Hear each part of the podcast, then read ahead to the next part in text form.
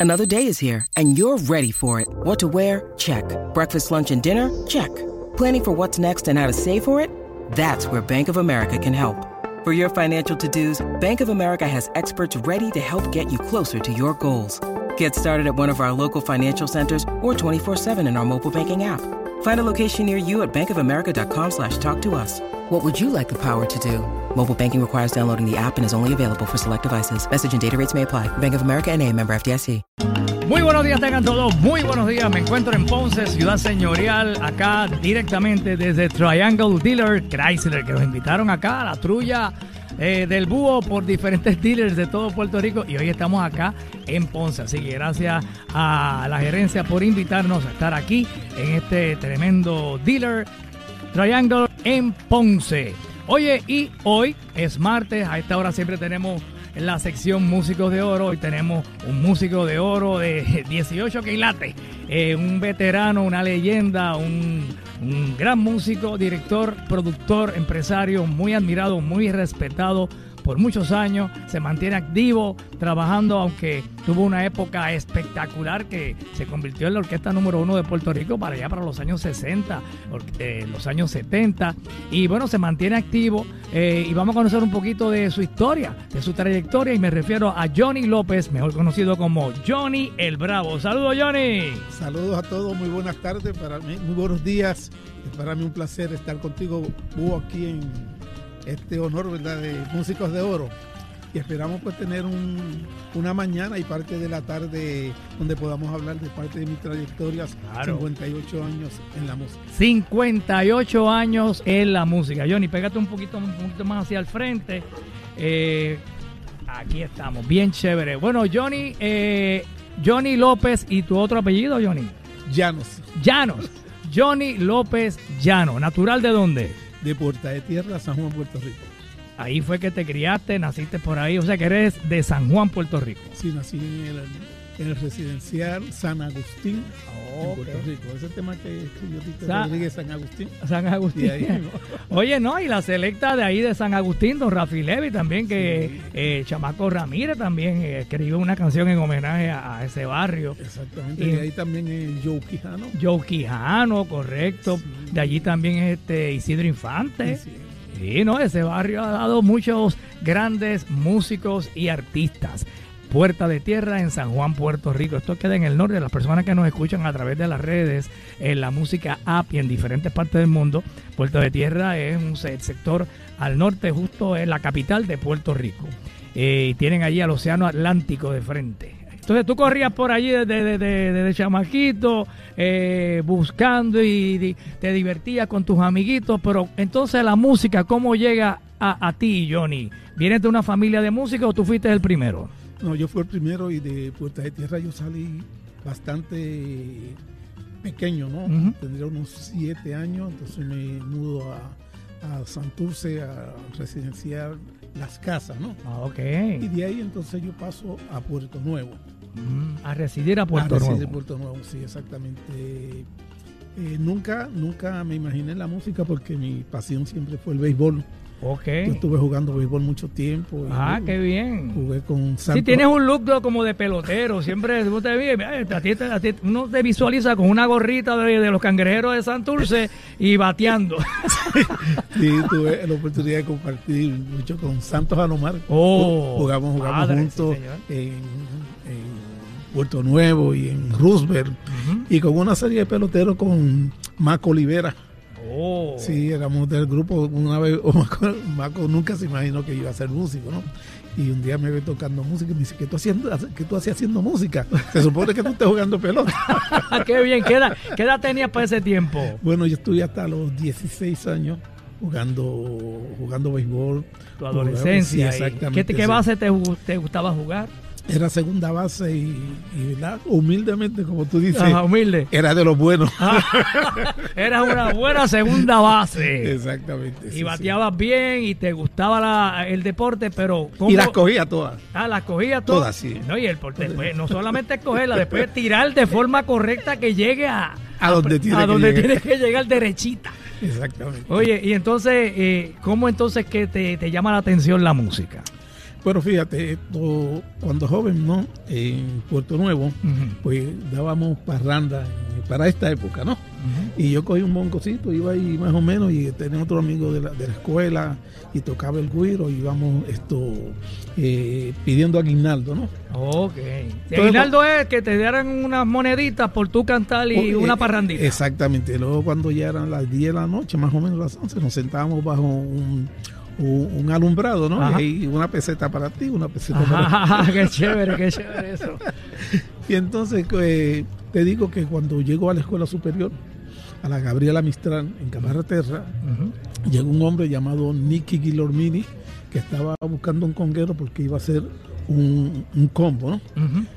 Y entonces pues le dijeron que había uno, pero, pero era que yo eh, informalmente jugaba, eh, tocaba, no, no era profesionalmente. Ah, Pero yo creo que esa fue la primera bravura mía, decir que sí a un grupo que iban a, que, que- que iban a hacer, ¿no? Hablaron contigo para que tocara percusión. eh, Exacto, y Y, yo dije y que tú, sí. sin ser un profesional, dijiste, ah, sí, como no. Sí, vamos, para allá". vamos para Y allá un amigo mío pues, tenía una conga y me la prestaba. Todo un tiempo eh, me prestó la conga. Y estuve en ese grupo. Pero lo que me lleva directamente, eh, el grupo se disolvió a los seis o a los ocho meses porque había situaciones con el director, ¿no? Me acuerdo que uno de los músicos, Manuel López de Bayamón, me dice, ¿por qué tú no te haces eh, a cargo de- del grupo? Yo le dije, pero es que yo no, yo no sé nada, esto, yo estoy aquí. Ve, tú estabas como eh, practicando, aprendiendo. Tú dijiste, Aprendiendo, espérate, a, eh, a- a aprender a tocar. Exactamente. Entonces, pues de ahí nace Johnny López y su combo. Pero lo que Te atreviste entonces. ¿A qué edad? ¿A qué edad, pues? esa vendría siendo ya, estaba en tercer año de escuela superior, a los 16, 16 Exacto, años. 16, 17 años. Estabas, estudiaba la Gabriela Mistral en Puerto Nuevo. Y entonces, pero ¿qué pasa? Que en el 1958 Ajá. eh, yo era medio líder y le digo a los a los compañeros de la escuela, este viernes no vamos a ir a la escuela, vámonos a ver a Rafael Cortés y su combo, porque mis hermanos mayores pues me, me, eh, esto llevaban toda la música y era lo que se escuchaba en la televisión y en la radio al mediodía y nos fuimos a ver a Cortijo en WKQ Radio, Qué bien, en Santurce. en Santurce. ¿Cómo llegaron allá en la guagua? En la, En la guagua, no Seguro, había, no había más un- nada. Un bellón. Todo el mundo con un belloncito, vamos, vamos para Santurce a ver a Rafael Ah. Cortillo, que ya tú lo conocías a través de sus grabaciones. Exactamente. eh, y que tus hermanos llevaban los LP a tu casa y demás. Exactamente. Entonces, ¿qué sucede? Que para mí fue bien impactante la fuerza escénica de Rafael Cortijo con Ismael Rivera, Ujú. Sammy, y ya había entrado Roberto Roena al grupo. Y me cautivó Rafael Cortijo. Entonces, Mm. Yo soy fanático de Rafael Imagínate. con Ismael Rivera. O sea, puede venir quien venga, ¿no? No, esos son, yo digo, esos son los papás de los pollitos, esos son los, los, los, los papás de verdad de esta música. Exactamente. Y entonces ahí pues comienzo a inclinarme. Y bueno, pues yo con, teníamos arreglos de cortijo en el grupo, teníamos a Inamá, Severa, Ujú. una, eh, esto parece mentira, y tocábamos esos temas en el grupo. ¿Y cómo conseguiste los arreglos? Había, eh, habían, quedaron algunos arreglos, entonces yo aparte iba donde eh, Sami Ayala, y Sami Ayala pues eh, nos manda- me decía, bueno, pueden copiar y, y íbamos esto, haciendo repertorio, y entonces luego cuando Cortijo se disuelve, entonces aparece el gran combo, entonces yo llego donde Rafael Itier, Que ya lo conocías porque que ya era el conocía, pianista de, de Cortijo. Cortijo, exactamente. Y entonces pues me empezó a prestar arreglo con la mesa al casco, eh, a la loma de Belén, y íbamos montando esos Oh, temas. esos temas eh, que era pues una cortesía de, de- de don Rafael Cortijo y de Y- luego de don Rafael Itier y de Sammy de, de, de- de- de darte esos, Eh, esos arreglos. exactamente, pero- tú, o sea, que tú te atreviste a ir donde ellos y, y pedirle la ayuda. O sea, tú quedaste tan impactado con esa presentación que tú dijiste, esto es lo que yo quiero. Eh, Yo entendía yo dije, eh, wow, ese era por la- ahí es que yo me quiero ir. Exactamente, es- esa va a ser la línea porque yo entendía que era la música bailable, la que se, Estaba de moda. se identificaba con todo el pueblo de Puerto Rico y- y, América Latina. Pero un día Rafael Itier me dice, Johnny, te voy a dar un consejo y no lo tomes a mal. Me dice, mira, el grupo tuyo puedo comenzar a sonar muy bien, pero la gente va a decir, y no es que no te quiera prestar los arreglos, seguir prestando, ayudándote, sino te quiero dar una idea para que tú puedas lograr tu propia identificación como músico. Claro. Yo te puedo seguir prestando arreglo y puedes seguir copiando de los viejos de Cortijo, pero la gente va a decir, mira, suena muy bien, pero se parece al Gran Combo o se parece a Cortijo. Entonces, de primera intención, para mí fue chocante, ¿no? Yo, bueno, es que ya no quieren ayudarme más, pero no hablan. Cogí el, el consejo y voy donde don Rafael Cepeda, el compositor del Bombón de Elena, Claro. de Cortijo. Entonces, él me enseñó la libreta, lo que tú quieras tomar ahí. Luego, conozco a Roberto Anglero. Y Roberto Anglero me da Cucapuruca, que por cierto la nieta hoy cumpleaños y me mandaron que le enviara un, un saludo. Ah, qué bien. Esto, ¿Le dicen Cristal- Cuca? ¿Le dicen Cristal. Cuca? Ah, No, cristal. Cristal, cristal. nieta. Saludos, cristal. Ajá. Entonces, ¿qué sucede? Que ahí. Seguiste buscando compositores. A Cureta Alonso. Entonces, había unos jóvenes que estaban en un hogar de rehabilitación y entre esos grupos, esos jóvenes músicos, eh, estaba. eh, Carmelo Rivera, trompetista, que había estado con la ponceña. Claro. Entonces, entre ellos comenzaron a crear un sonido a Johnny el Bravo. Y ahí hacen Pamelilla, La Colorada, una serie de temas. Y ahí yo comienzo a crear una propia identificación. Y ahí es donde el señor Catalino Rolón, un empresario de Nueva York que venía a Puerto Rico con mucha frecuencia, el que traía, llevaba Cortijo del Palladium a Nueva. York, llevaba el Gran Combo, traía la Lupe y él me esto ¿Te vio tocando? me vio tocando y me contrató para un baile. Y él iba a traer aquel que cantaba, yo tengo una bolita que me sube. Ajá, ajá, ajá. Y cuando yo llego al Miramar Center, que era el salón de baile. Miramar eh, Center. el Salón Bravo. Bravo de los bailes en, en esa época. En la Fernández Junco en era eso. Fernández Junco, sí, en la parada 11 por ahí. El salón estaba cerrado.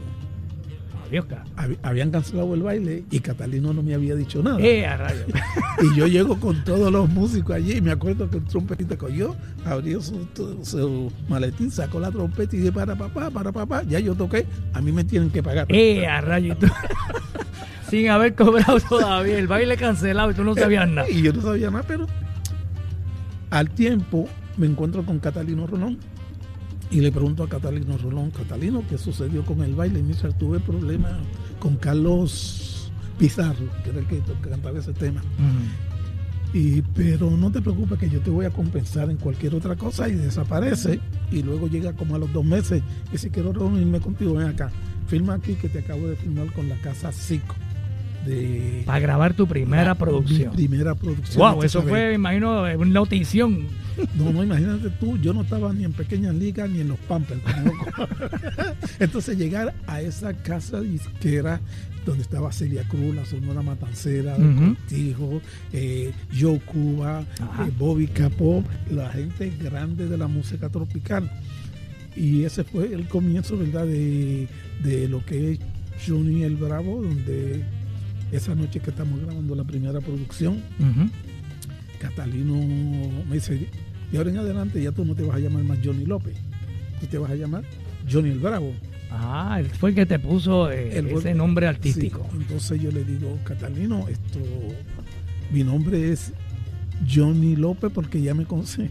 La Gabriela Mistral, que era donde, yo, donde único yo, yo tocaba por ahí. Era, todo el mundo me conoce como Johnny López, ayer la Gabriela Mistral, chico. Y como tú me vas a cambiar el nombre, yo creía que a mí me conocía todo el mundo y a Sí, mí no sí. conocía a nadie.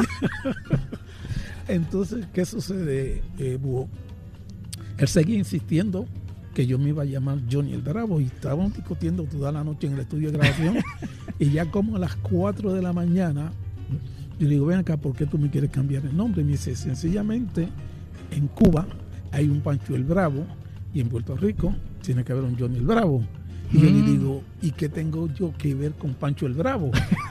Oye, pero tú eres bravo. Le estás diciendo eso a, a la persona que está poniendo el billete y que te está grabando y te está queriendo ayudar y tú le dices eso. Exactamente, pero era que yo no tenía la visión comercial Claro, que él era, era un jovencito, era un niño. Y entonces, pues cuando llegue el disco, el primer LP, el LP no me quitó el López, sino presentando a Johnny López el Bravo, él sabía que la palabra Bravo tenía un gancho Un gancho, sí, correcto, más fuerte. correcto. Y en el día de hoy del apellido López me acuerdo nada más que yo. Pero fíjate, fue muy elegante que eh, puso tu nombre eh, como tú querías, Johnny López el Bravo. El Bravo, exactamente. pasa es que después con el tiempo, pues la gente se olvidó del López y eh, Johnny el Bravo. Johnny era más sencillo y ahí fue que te diste cuenta que era más comercial y podía llegar a- más fácil la gente identificarte. Sí, lo que se ha logrado en estos cincuenta y tantos años de haciendo música es a base de, de Johnny el Bravo. ¿Y eso, y esa producción fue en qué año que la grabaste? Esa se grabó en el 1965, Wow. sí, donde hubo esto, a pesar que no tuvo muchas radios, Ujú, ya nosotros tocábamos los temas en los diferentes, en los diferentes bailes que tocábamos y había un tema titulado La Colorá. Ese fue el tema que, verdad, que dio a conocer a, a- a Johnny, a Johnny López, porque cuando se tocaba eh, todavía no, no- no se había grabado Ajá. y a cada pueblo que nosotros íbamos, si tocábamos en Carolina, ya la próxima semana en Canóvana todo el mundo pedía el número y la Mm. otra semana en Luquillo. Entonces, la parte este de Puerto Rico fue la parte que empezó a respaldar fuertemente a Johnny, a Johnny, a Johnny López hasta que grabó. Entonces yo ya llego a la televisión y ya luego pues entonces toda la zona sur, todo el centro del país, eh, toda, todo Puerto Rico Empezó a eh, conocerte. Empezó a conocer, había un hombre llamado Había muchas estaciones de radio en esa época. Sí, había- Habían programas de que Se televisión. daba la vuelta a la isla y visitábamos todas las emisoras de radio. Y había un hombre llamado Tony Chiroldi, Ah, sí, claro. que era un Esposo de, ah, creo que era esposo de... de Vilma Carbia. De Vilma Carbia, correcto. Exactamente. Y comenzamos a. Gran él- productor, sí. Él me dice, Johnny, yo te tengo un espacio en la televisión, pero no hay dinero. Te voy a dar una buena exposición para que tu grupo se conozca en todos lados. Perfecto. Y fue así, yo to- tocaba tres números y cuando llegaba a casa tenía el, el teléfono con 25, 30 Ah, llamadas. viste qué bien, qué buena idea. Sí, señor. Y eso pues me ayudó mucho. Y Pues promoción para ti en televisión. Que era lo que estaba en ese momento todo el mundo pegado a la televisión, ¿verdad? Y a la radio, ¿verdad? Pero cuando llegó a la televisión, pues... Pues, pues yo te diría a ti, esto, que esto... Interesante esa historia bonita. eh, durante este tiempo, pues yo he tenido la oportunidad, ¿verdad?, de, de- de viajar y hacer presentaciones diferentes, pero estoy agradecido que el por qué me conocen en Venezuela, el por qué me conocen en Colombia, el por qué me conocen en Ecuador, en Santo Domingo, es porque hubo un pueblo llamado Puerto Rico que Claro. apoyó a Johnny López el Bravo. Porque yo nunca me, imaginé que aquel muchachito de 16, 17 años que ensayaba en la casa, que el vecindario llamaban la policía, que a las 11 de la noche estábamos nosotros tocando y nos decían que había que dormir al otro día. ¿Verdad? Que en un momento dado íbamos a llegar a tantos países y... Y que ibas a- a, a vivir de, de la música y, y a obtener hacer una carrera. y a obtener tantos reconocimientos, tantos en como Venezuela, con el tema de la corte, en Santo Domingo, Puerto Rico, con Guedes Sainá, Ujú, que me gané un disco de oro con. Guedes Sainá, ujú. donde ese año también salimos la orquesta del año en Puerto Rico. En el 70, pues las leyes del tránsito. Las leyes del tránsito, correcto. me- oh, ah, me, me llevó también como la orquesta del año dos veces. Y hace seis años atrás, pues me exaltaron al Salón de la Fama aquí en Puerto Rico. Qué bueno. Y después de 50 años que no había visitado Barranquilla, Colombia, pues eh, fui en el 2016 y ahí pues me gano el Congo de Oro como la mejor orquesta de los carnavales y el cantante que fue en esa época llamado Andy Andrés Padrón se ganó eh, la mejor voz de la de los carnavales Mira qué bueno. Eso fue reciente. O sea, Recientemente, 2010, sí. 2016. 2016. Oye, ¿y quiénes fueron o cuál fue tu primer cantante en esas primeras grabaciones? Bueno, en ese de la Colora había un muchacho del barrio Venezuela llamado Tony López, Tony, Tony. Tony.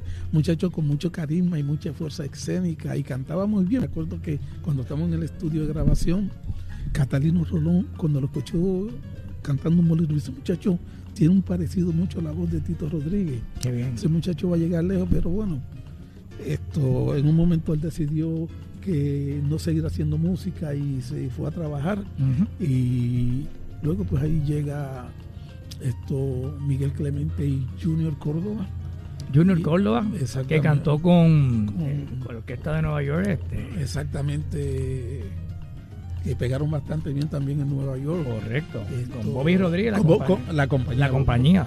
Entonces Miguel Clemente pues fue, yo te diría, eh, fuerte porque fue que pegó Cucapuruca de Roberto, de Roberto Anglerón. Ese fue uno de tus primeros grandes éxitos, un batazo. Cucapuruca en Puerto Rico, Cucapuruca en Colombia junto con La Varola, eh, cantado por Miguel Clemente. Hoy en día todavía, después se grabó en 67 y hoy en día es como Tienes que ir a Colombia y lo tienes que tocar allí. No, no, definitivamente con esos temas fue que me gané el Congo de Oro Mira en, para allá. en, en- en Barranquilla. en Colombia. Barranquilla. Pero toda la costa de Colombia, lo que es Santa Marta, eh, Cartagena, esto Barranquilla, todo eso, eh, definitivamente son muy fanáticos de el Bravo, aparte que también la música ha sonado en, en, en Cali, en. Bogotá, en diferentes, en diferentes ciudades. Ajá. Qué bien, qué interesante. Bueno, pues ya que mencionamos a Cuca Puruca, ¿cómo es? Es, es que es de Roberto Angleró. Que es sí. de Roberto Andrés, vamos a escucharla. Ok, de, de ¿cómo? 1967, ese fue el primer gran éxito batazo de Johnny el Bravo y lo vamos a escuchar hoy aquí en Z93. Adelante ya a los estudios. Cuca, un coquito contigo. Cuca, puruca, cuca. Y tengo que echarle azúcar.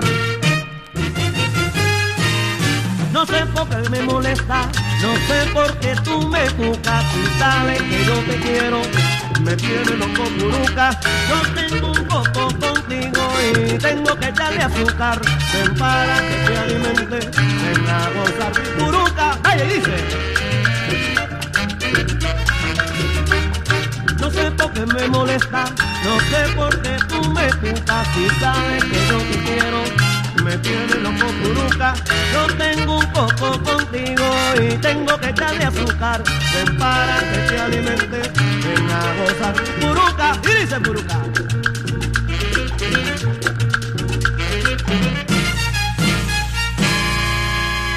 Cuca, puruca, cuca. Yo tengo un coquito contigo. Cuca, puruca, cuca. Y tengo que echarle azúcar. Cuca, puruca, cuca. Purucón, purucón, purucón, con, con, con, con. Cuca, puruca, cuca. Oh, Cuca Puruca, Johnny López, el Bravo, Johnny el Bravo, la salsa de Puerto Rico. Hoy aquí en Músicos de Oro en Z93, directo, directamente desde acá de Triangle Dealers, Chryslers en Ponce. Oye, que bien, que bien cantaba Miguel Clemente. Me dice que también fue cantante de Cortijo. Sí, Miguel Clemente fue el primer cantante de Rafael Cortijo, y luego tuvo con Rafael Torres Silva, también tuvo con Piro Mantilla después que salió de, de mi grupo.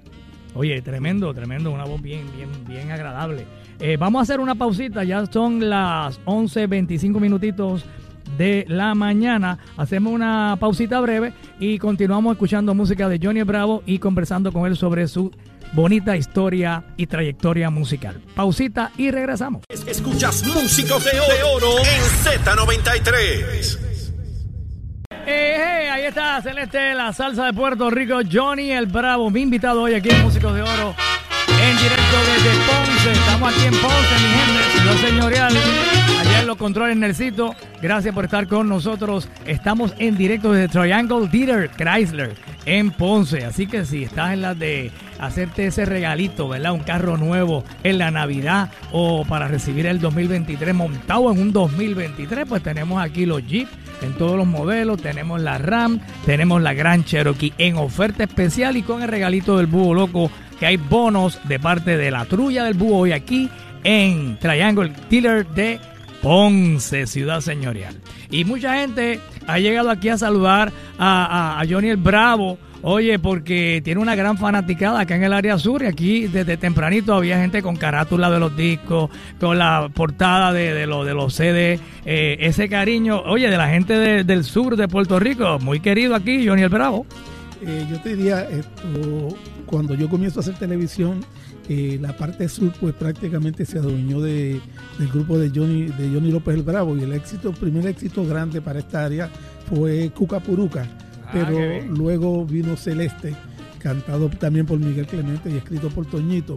Y yo te diría que nosotros prácticamente esto, nos mudamos para la zona sur, acá en la playa de Ponce, esto, tanto Cuamo, Salinas, Santa Isabel, toda esta zona, pues definitivamente Junior Bravo tuvo la Tocando bendición mucho. de, sí, de, de trabajar prácticamente todas, todas las semanas y tengo grandes recuerdos porque cuando venía a Ponce, la gente sabía que a mí me gustaban mucho las quenepas. Ajá. Te recibían con un racimo de que Con muchos racimos de que tenías para llevar también. Exactamente.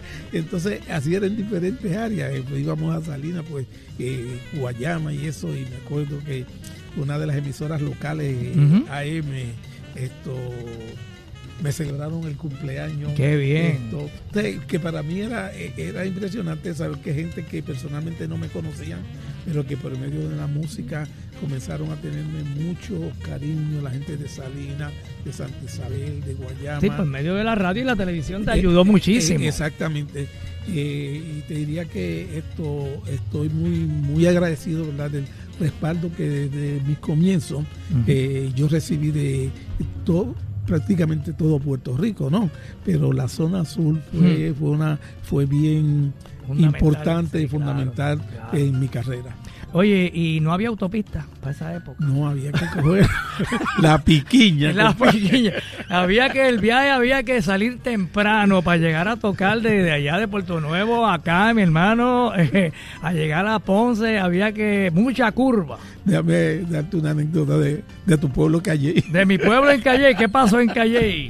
Fíjate que Calle a nosotros nos sorprendió mucho que también nos contrataban con bastante frecuencia, pero, Yo frecuencia, me acuerdo, y por lo menos yo me acuerdo de mi juventud, que- Pero- que, fuiste muchas veces por allí. pero eran domingos por la tarde que se hacían los te Los danzan. te danzan, claro, en la Opsilon en Calle. Exactamente. Entonces cuando nosotros llegábamos veíamos aquel pueblo eh, como si fuera un pueblo de fantasmas, no había nadie. Mm, No había nadie. Entonces la gente hasta que no escuchaba la orquesta sonando no salían.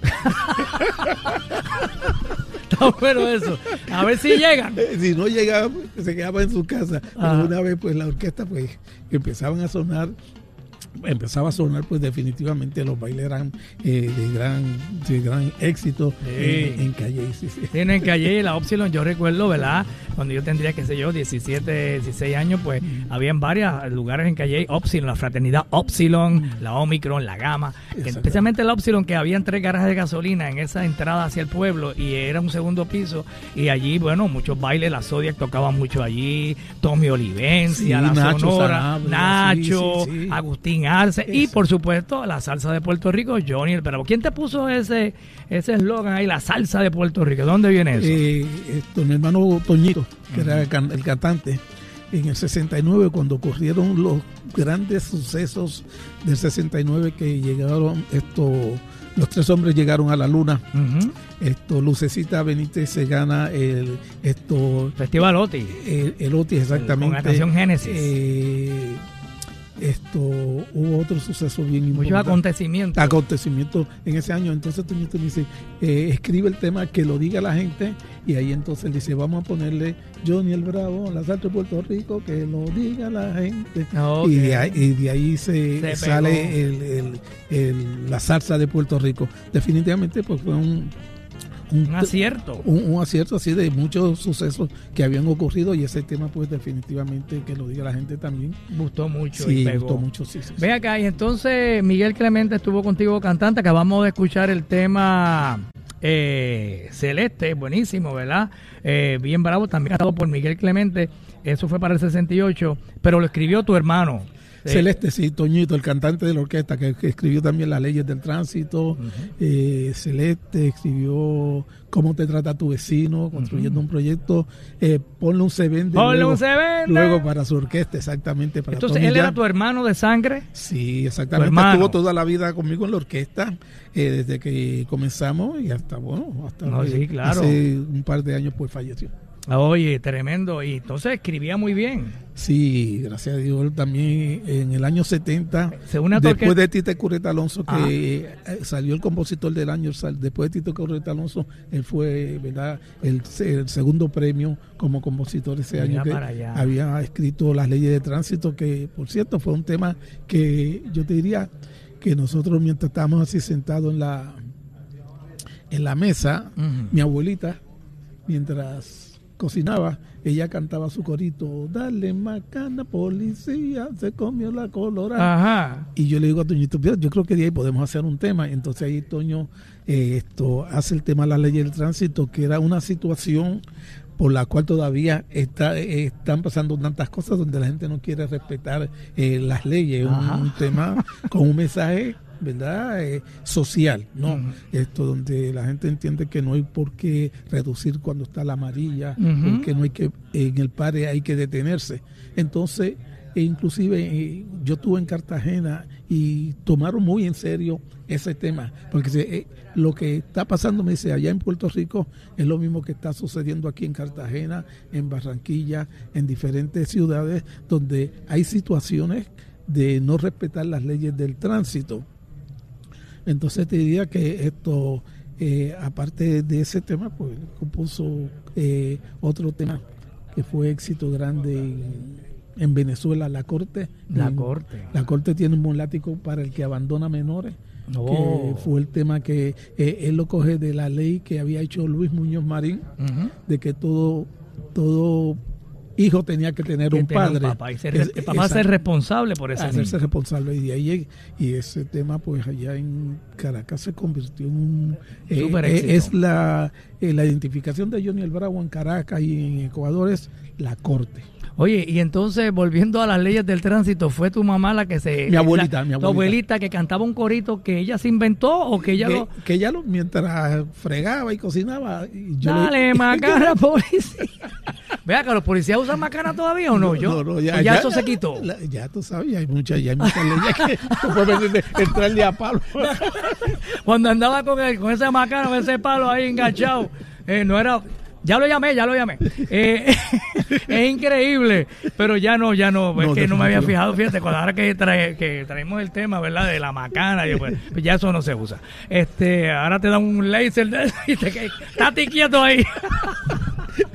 Antes de que venga otra cosa, tranquilízate con el laser. Exactamente, Mira, este, Johnny, este, vamos a escuchar las leyes del tránsito. Necesito allá en los controles, por favor. Eh, es la canción número 10 que tenemos allá en el, en el CD, en el estudio Ismael Rivera, y acá nosotros estamos en Ponce. Y entonces esta canción, aquí sí canta Toñito, tu Exacto, hermano. Y él, obviamente escribió la canción, eh, la, la, la grabó, la, can- la cantó, y entonces el arreglo de quién es, ¿te acuerdas? De las leyes Sí, del tránsito. Héctor, Héctor de León, que fue el que compuso, la, eh, hizo los arreglos de La Tirana, eh, de La Lupe, el, el EP de Ismael Rivera, esto que tiene de colores, él fue el que hizo los arreglos, trabajó mucho Oh. tiempo con Cortijo, con Tommy Olivencia, y a mí me produjo tres LP, tanto uno de Navidad, como el de las leyes del tránsito y como el de el de mundo moderno. Héctor era- tuvo mucho tiempo, era un gran trompetista de la República Dominicana. Él Oh, trabajó con bien. Tito Rodríguez, trabajó con Tito Puente, pero una trompeta respetable y como arreglista. Espectacular. Sí, muy bien, muy bien. Esta, esta canción es de los años 70. 70. Fue un súper gran éxito. Eh, muchos recuerdos con este clásico que vamos a escuchar cantando Toñito López. Mm. Entonces, la instrumentación de tu orquesta, ¿en, cuál, en qué consiste? Eh, tres trompetas y dos saxofones. Oh, una orquesta sí, sí, grande, sí, tres sí. trompetas y dos, y. Siempre ha sido así. Es el sonido siempre, luego se cambió con eso, pero los éxitos grandes fueron con esa combinación de tres y dos. Muy bien. Pues vamos a escuchar las leyes del tránsito. Adelante allá en... Para, para, para, para, para, para, pa' Pedro, Juan y Miguelito, dale macana,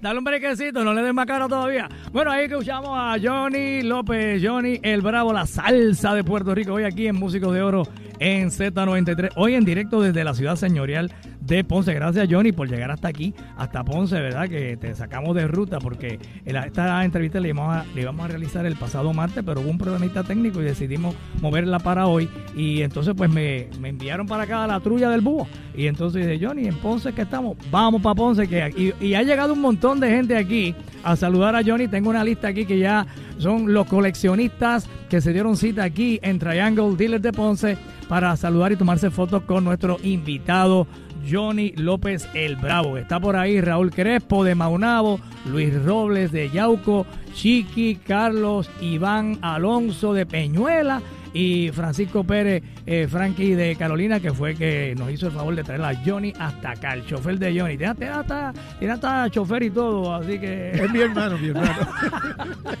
bueno, Johnny, este tremendo recuerdo las leyes del tránsito. Ese, Qué bien grabado quedó, ¿verdad? La voz de, Toñito Clarito. Qué lindo cantaba, ¿verdad, Toñito, tu hermano, ¿verdad? Toñito fue muy impactante en prácticamente todas las grabaciones que hicimos. Esto yo te diría que esa fue la primera producción que Toñito grabó como cantante porque siempre había sido el timbalero. Pero cuando Junior Córdoba dice que se va del grupo y vamos, en esa época íbamos para los carnavales de Venezuela, eh, los carnavales del 70, ¿no? Y entonces, bueno, pues en, ese viaje iba Miguel Clemente, iba Marvin Santiago, iba a hacer coro, iba a cantar unos temas sustituyendo a Junior Córdoba. Cuando llegamos a Puerto Rico, pues Marvin Santiago decide seguir para Chicago. Y entonces dije, bueno, Toñito, eh, ¿qué tú crees? ¿Podemos hacer? dije, bueno, había que resolver una situación de inestabilidad de cantante en, el, grupo. en el grupo porque eso iba a seguir pasando y hoy en día ustedes han visto la claro, claro, sí, prácticamente no, no, no, no, se sostienen los cantantes en las orquestas, sino que deciden hacer el camino y cada cual tiene derecho a, hacer lo que le, es más conveniente. Y entonces pues comenzamos con, esa producción en las leyes del tránsito. Que la carátula parece el policía con la macana en la mano. Ese es el bamboy de la orquesta. Ah, Era él también falleció. Le pusieron el macana. el policía con la macana. Con la macana y todo. Me acuerdo eso, esa, esa foto la hicimos en la parada 22 de Santurce a las 12 del mediodía, que el tráfico estaba, ¿no? Ajá se paralizó toda la parada 22 y la gente creía que el guardia me estaba entrando a palo a mí porque él está ahí. Eh, sí, sí, como que te iba a dar. Yo Johnny bien vestido en la carátula, bien vestido, como que discutiendo, discutiendo con el guardia. Busquen esa carátula, las leyes del tránsito de, de, Johnny el Bravo. Oye, y ahí en el coro, ¿quiénes estaban? Pues en el, coro estaba Santitos Colón, Jenny Álvarez, que tuvo con. Tremendo. Y entonces. Harlow, que Licedia, San Julio, que había estado también con Rafael Cortillo pues esto, eh, hicieron coro en, esa producción donde incluye Sagrado Corazón de Jesús, que también fue otro, Fue tremendo palo, sí, señor. Esa la vamos a escuchar luego de la pausita. Eso fue grabado en... En, en el estudio Borinquen de Darío González, en Río Piedra en Río Piedras. Tremendo. Bueno, estamos, estamos aquí en Músico de Oro con nuestro músico invitado hoy, músico, director, productor, empresario. Todavía no hemos entrado a la etapa de él como productor, pero eso viene a continuación, pero vamos a una pausita allá en los estudios de Z93. Nosotros estamos acá en Ponce en Triangle Dealer. Si estás en la de comprarte un Jeep, arranca acá para acá, que el búho está aquí hoy con tremendo bono para que te montes en tu Jeep, en tu Chrysler, en tu Ram. Pausita y volvemos. Escuchas músicos de oro en Z93.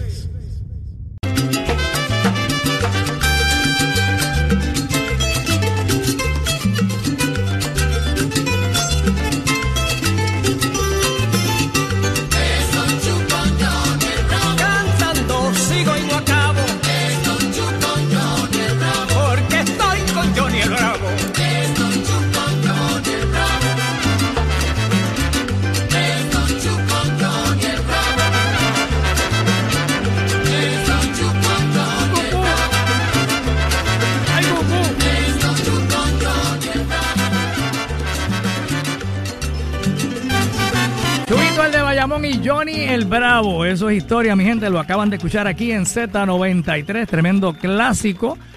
En tu emisora nacional de la salsa, emisora oficial de la Navidad. Yo soy el Búho Loco, Néstor Galán. Estoy acá en Ponce, la ciudad señorial Un día hermoso, gracias a Dios. Aquí estamos con la bendición de Papá Dios, disfrutando de la hospitalidad de la ciudad señorial de Ponce y de todos los empleados aquí de Triangle Dealer Chrysler, que tienen en oferta todos los modelos Jeep, tienen la Gran Cherokee, tienen la Ram, pide que hay. Y bueno, como hoy es martes, siempre tenemos un músico invitado y tenemos no solamente un músico, un señor director, un músico, un gran puertorriqueño, empresario, productor que ha hecho muchísimas cosas bien interesantes en la música. Y bueno, pues estamos conversando con él de cómo fueron sus comienzos en, en esta historia musical de él, ¿verdad? Y entonces, pues acabamos de escuchar a Chubito el de Bayamón. Eh, Johnny, ¿cómo se da ese? Pero antes de eso, a Johnny le han inundado el teléfono de llamadas de todas partes del mundo eh, para saludos. Johnny, creo que tienen una lista ahí. Sí. Háblame de esa, de esa gente que te ha llamado por ahí. no, Vamos a el representante de allá de Chile, eh, Alejandro, Ca- Carlos Alejandro, que está allá. Entonces, ¿Está escuchando? De, de Italia, Angelito.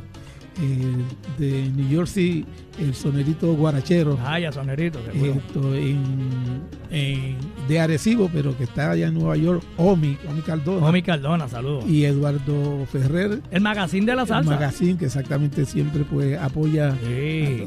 Así que vamos Ese es nuestro colaborador y número entonces uno. quiero enviarle un saludo a Miki Cora, que está escuchando, Vaya, Miki Cora, seguro. y a Paco Pepe de Costa Brava. Excelente, pues saludos para ellos y muchísimas felicidades en la Navidad.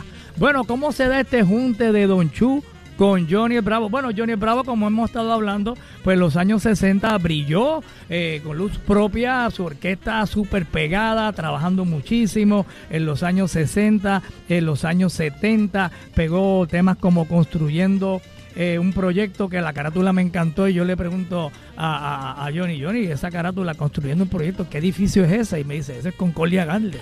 Y yo, Concordia, ¿tú viste cuando estaban haciendo los Concordia Garden? ¿En serio?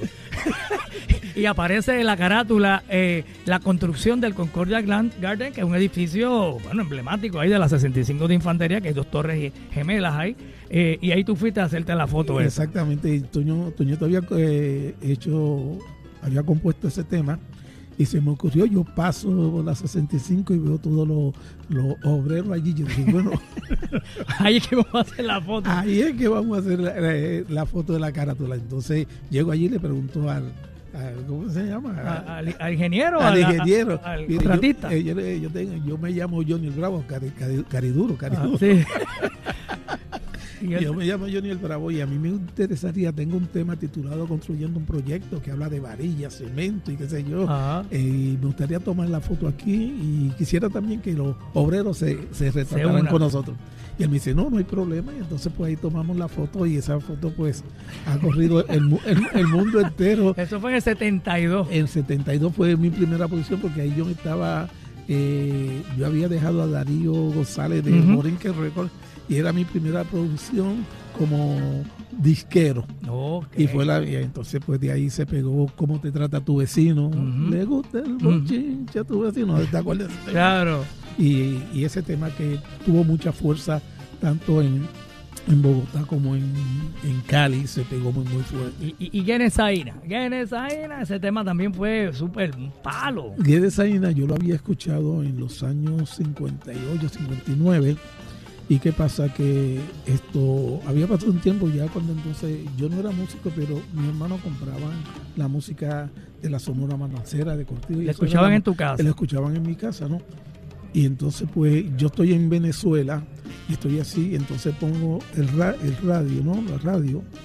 Y escucho y me acordé y digo, bueno, ese tema está muy bueno esto voy a buscarlo para grabarlo. Entonces pregunto dónde yo podía conseguir ese tema. Me dice, mira, tienes que ir donde distribuyen la música de la Sonora Matancera y está como a una hora de aquí. Yo me monté en un carro y llegué al sitio y cuando fue en Venezuela. en Venezuela, cuando yo llego a aquel almacén que los discos nunca terminaban en cualquier cantidad, dice, mire, ahí, ahí está lo de la Sonora Matancera, empieza a buscar y yo busco y en una orilla quedaba uno solo, un solo tema. Y yo bueno, lo compro, me lo traigo a Puerto Rico y le digo a, a Toño, Toñito, traigo un tema que va a ser un hit grande.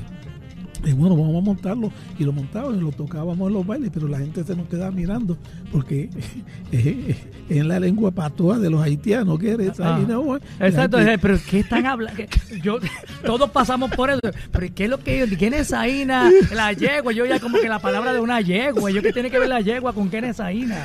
Entonces, pues, ¿qué, qué- qué sucede? Eh, esto, yo le digo a Toñito, Toñito, cuando estemos en el estudio, creo que debe hacerle un- una letra cristiana que la gente entienda. O sea, eh, la cuestión es que eh, ustedes lo empezaron a tocar en los bailes antes de grabarlo. Antes de grabarlo. Y la reacción del público fue como de, ¿qué rayos ellos están? ¿Qué, qué idioma es ese? Me acuerdo que tuve una diferencia con Juancito Torres, que tocaba conmigo, es el del solo de la trompeta, ese es Juancito Torres, la trompeta Ajá. nacional.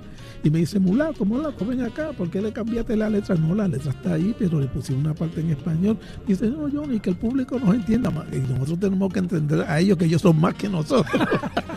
Él decía que la dejaras original. Es- es- esa- exactamente. Déjala como está. Y bueno, pero es que la gente no entiende lo que estamos No, cantando. es- exactamente. Entonces, cuando llego al estudio de grabación, Darío González, que yo le dije, mira, traigo un palo. Y cuando escucha el tema, me dice, no, Johnny, eso va a ser un palazo. Ese tema es garantizado. Sí, Bueno, tiene un gancho, tiene... un tiene- gancho, tiene mucho sabor, una melodía, esto tiene un buen buen arreglo, ese solo de trompeta, eh, bueno, está completo. Y ese tema, pues, nosotros nos ganamos un disco de oro con Guedesaina. Ahí en el 73 me contrata Johnny Ventura, que fue mi representante antes de yo ser representante de él, y me lleva a Santo Domingo al esto al estadio Aguailú, donde que había más de 20 mil personas y allí no cabía un, un alma de tanta gente. Hicimos unas tres presentaciones en diferentes sitios, pero la presentación fuerte fue en el Aguailú y me acuerdo que estábamos tocando y aquello, bueno. Encendido. Y hay un tipo que se para al frente eh, y me dice, mira, tócame que desaina. Y bueno, tocamos que desaina. Y no pasaron dos temas. Y me dice, mira, tócame que desaina. y vuelve ¿Otra a la, vez? Y vuelve a la tercera vez. Eh, mira, eh, bravo, tócame que desaina de nuevo. Yo le dije, ven acá, ¿tú piensas que yo he venido aquí a Santo Domingo a tocar solamente que desaina? Me dice, bueno, o tocas que desaina de nuevo senc- eh, sencillamente, o tú sabes lo que yo hago. Todo este público me lo llevo para casa y se acabó la fiesta. Pero ve acá, ¿quién fue este? El productor. el produ- un, un loco. Un loco que o toca la canción por tercera vez o me llevo a todo O el me- mundo de o me- se acabó la fiesta. ¿Qué hiciste? ¿Tuviste que tocarla por ¡Qué loco!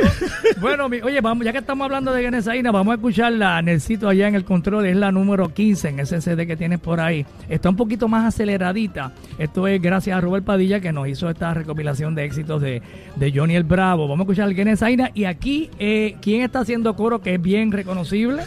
Bueno, eh, te tengo otra historia ahí. Háblame del, de- del que está haciendo la primera voz de, en el coro. de Bobby Cruz. Bobby Cruz. Nos conocimos en Nueva York cuando yo fui mi primera presentación, que el baile se titulaba La Bienvenida a Johnny el Bravo y despedida, y despedida a Bobby Cruz y Richie Ray, que venían a hacer la primera presentación a Puerto Rico. Y desde ese momento, pues hicimos una amistad tremenda. Entonces, cuando ellos llegan a Puerto Rico, después que pasaron los años, y yo digo, él estaba aquí, Bobby, me interesa que me pueda hacer unos coros. Me dice, no hay problema. Y entonces, pues, Bobby hizo los coros junto con Cucho Caro y Félix López, que era el bajista. Y cuando el tema salía a la calle, pues como la voz de Bobby es bien, se siente, ¿no? Claro. Esto, Jerry Masucci llamó a Bobby, que, que él hacía grabando con Johnny el Bravo, porque él pertenecía a la Fania. Correcto. Y Bobby le dijo que Johnny es mi amigo. Tan sencillo como Así. eso. Sí, Y además él no es el que canta, él es el que está haciendo un corito ahí. Exactamente. Ah, que se, se está bien presente, Está se, bien se presente, escucha bien claro. Bien claro. Y entonces Jerry le dijo, sí, él es tu amigo, pero tú eres mi artista. Y él dijo, no, pero él es mi amigo. Y ahí se quedó el Y, asunto. y ahí se quedó, se quedó. Eh, Esto, el- ese tema yo te digo, tengo muy grato recuerdo. porque 72 fue eso. no- nos ganamos el, el Cordero de Oro como la orquesta del año en el 1972 y ese tema... ¿En qué país fue eso? Eh, aquí en Puerto Rico. Aquí en Puerto Rico, el Cordero de Oro. Yo dos veces me gané la orquesta de- de- del año. Primero fue con el Aguibaná de Oro. Con la guaybaná de y- Osvaldo y- Agüero. de Osvaldo claro. Agüero y luego con eh, esto, el Cordero, el Cordero de Oro.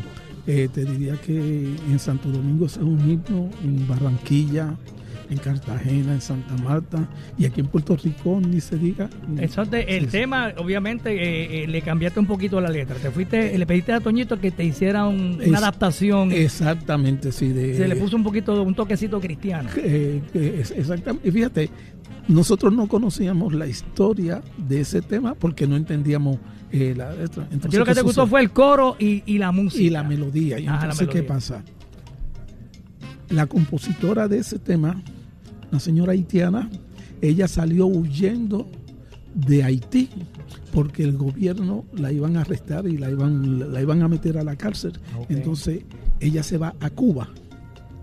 En Cuba ella se hace amiga de Celia Cruz y le lleva el tema original a Celia Cruz, que fue la primera que grabó ese, ese, ese tema, ¿no? Y entonces yo no sabía cuál era la historia. Y, y- y la historia es que hay una mujer que sale huyendo de, de- de Haití y se establece en Cuba. Este es el tema original de la O- canción. original, sí. Pero que Como está en yo me, yo, me, yo me enteré los otros días de la historia. sí, Mira para días. Entonces yo dije, fíjate que cuando yo le dije a Toñito, hazle una letra, fíjate que la, la- la letra dice, si no tienes valor, haz una plegaria, pero no dejes que te lo quiten. Mira qué cosa. Sí, sí, Entonces yo, yo, yo me quedé, wow. Como que Y- tenía. Te- tenía que ver con la historia. Con la historia de la- de la que escribió la sin canción. conocerlo, sí. Te diría, eh, Tobuo, que un tema que eh, para mí significa mucho porque definitivamente eh, no- nos dio un sitial, ¿verdad? Entre los temas que hemos grabado, que gracias a Dios han sido muchos, pero que es un tema que todo el mundo se acuerda. ¿Te acuerdas? Sí, Sí, sí, sí. definitivamente. Nos criamos escuchando ese tema. Me acuerdo cuando estaba súper pegado. Eso fue para los años 72, que la salsa estaba en todo su En apogeo. todo, sí, en Estaba- todo. Y había estado todo el concierto de en el Chita, las estrellas de Fania, todos estos artistas súper pegados, todos jovencitos, ¿verdad? Ismael Miranda, Santos Ajá. Colón, Bobby Cruz. Exactamente. Y entonces ahí estaba Johnny Bravo con su salsa, la salsa de Puerto Rico. Exactamente. Ahí acá en la isla con, pues, con Willy Rosario, Tommy Olivencia, Gran Combo, las orquestas que estaban locales acá. Vamos a escuchar Genes Aina, la tenemos por allá adelante en el sitio allá en Z93. Yo te compro ¡Qué caína, qué caína, qué caína! Yo te compro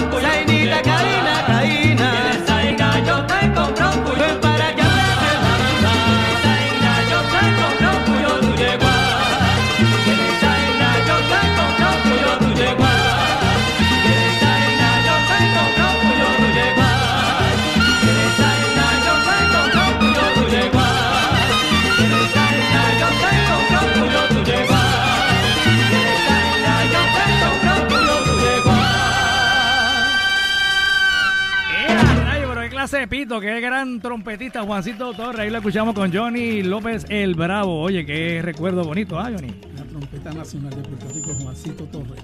Así no, mismo No solamente un buen trompetista, un buen ser humano, Buen ser humano, buen amigo. buena gente siempre. Tengo grandes recuerdos de, de Juancito. Siempre, no, no, no me llamaba yo ni me decía, mulato, ven acá. Oye, este, ahí escuchamos, yo me, yo me emocioné cuando escuché la canción porque me trajo muchos recuerdos y de verdad es una canción tan alegre, ¿verdad? Eh, ¿Qué es lo que dice el coro, Johnny? Para, por favor, explícame, ¿qué es lo que dice el coro? Quieres yo te compro puyo tu yegua. Tremendo. Bueno, ¿qué quiere decir eso? Pues eh, usted llega a sus propias conclusiones. Pero eh, lo importante es que quedó para la historia, de verdad. Y Bobby Cruz hizo un trabajo tremendo en esa voz. Este, y eso se pegó. ¿Y de qué manera? Mi gente, tenemos que hacer una pausita. Estamos aquí gozando con Johnny el Bravo. Son las 2 y 25. Estamos en Ponce, en Triangle, Dealer. Eh, y bueno, pues tenemos que hacer una pausita muy importante. Y regresamos para seguir conversando con nuestro invitado en Músico de Oro, Johnny el Bravo, que íbamos a hablar de Chubito, el de Bayamón y todo, pero fue que salió el tema de, de Genesaira y era obligado que había que, que- que hablar de esa canción que fue eh, uno de los más grandes éxitos de la salsa de Puerto Rico, Johnny el Bravo. Pausita y volvemos. Es- Escuchas Músicos de Oro, de Oro en Z93. Bueno, y escuchamos la fiesta de los viejos. Ahí nada más, tremendo. Johnny el Bravo y Chuito el de Bayamón, aquí en Z93 Músicos de Oro, hoy desde Ponce, Ciudad Señorial, la Perla del Sur. Estamos acá en Triangle Dealer. Esto está chévere, la gente llegando aquí a probar y a conocer sobre todos los modelos que tienen acá nuestros amigos de Triangle Dealer. Ya en breve estaremos hablando con el gerente nuevamente, ¿verdad? Para que nos hable sobre las ofertas que tenemos para hoy. Pero ustedes pueden llamar al 787-812-4000. 812-4000 ese es el dealer número uno. Chrysler Dodge Ram aquí en el área sur de Puerto Rico. Estamos con el invitado de lujo, nuestro Johnny López Llanos, el Bravo, ¿correcto? Johnny López, el Bravo. El Bravo, Johnny López, el Bravo, Johnny el Bravo. Mi gente, aquí lo tenemos con nosotros hoy desde Ponce. Bueno, Johnny, acabamos de escuchar a Chuito el de Bayamón. ¿Por qué es que se da este junte? ¿Por qué es que Don Chuito graba contigo? Bueno, ¿Qué fue eh, lo que causó que se si lograra eso tan bonito? Ok, te explico. Para esa época, eh, yo había, se había pegado de Saína, se había pegado la ley del tránsito, ojo, ojo, ah, y yo pues tenía bastante radio, ¿verdad? Y gracias a Dios, pues esto estaba sonando bastante en toda la radio. ¿Qué sucede? Que llega un disco de La Fania de Héctor Lavoe, eh, eh, haciéndole un homenaje a Chuito el de Bayamón, el tema que el que bien te ves. Qué bien te ves. Ajá, sí. Ento- Qué bien te ves, que, que es un disco, creo que es en el álbum de Good, and the Ugly. ajá. eh, Yo Motoro y entonces incluyeron ese tema y Héctor Lavoe canta un tema y empieza a, a imitar a Chuito, que él era fanático y admirador de fanático de Chuito. es- de exactamente, sí. Entonces, ¿qué sucede? Que el tema tiene tanto impacto que Jerry Masucci eh, decide tratar de conseguir a Chuito de Bayamón para hacerle una producción con Héctor, con Willy Colón o con Pacheco. Entonces llaman a Papo Sánchez, el nieto de Chuito el de Bayamón, que ingeniero de que es sonido. ingeniero de gra- de grabación, mi de- ingeniero de toda la vida.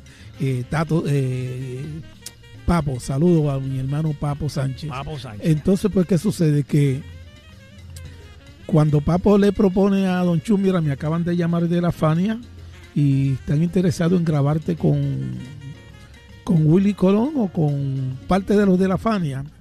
Entonces, Chu, que que- tenía que dar en aquel momento. 78 años ya tenía, te- tenía, don, tenía Don Y Chu. ya era una estrella famoso de la Sí, música no, no. típica, jíbara, no, consagrado, él le llamaban el, el decano de la música típica El puertorriqueña. decano. era Chuito el de Bayamón.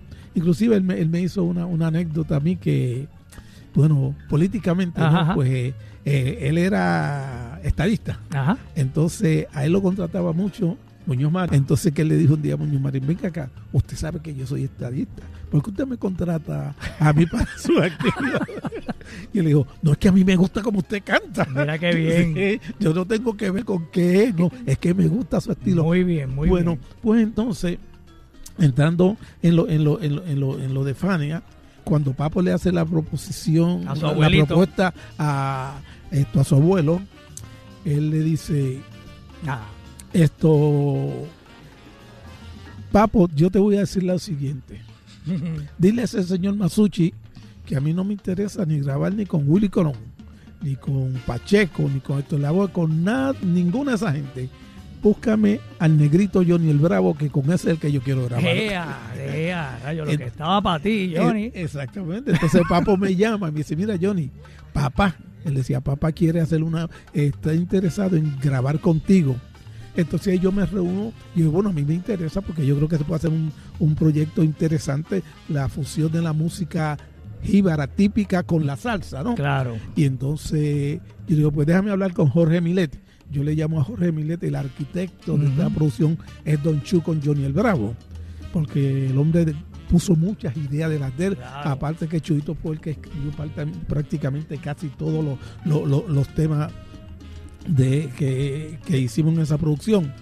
Y te digo que hace 46, 47 años esa producción salió al mercado.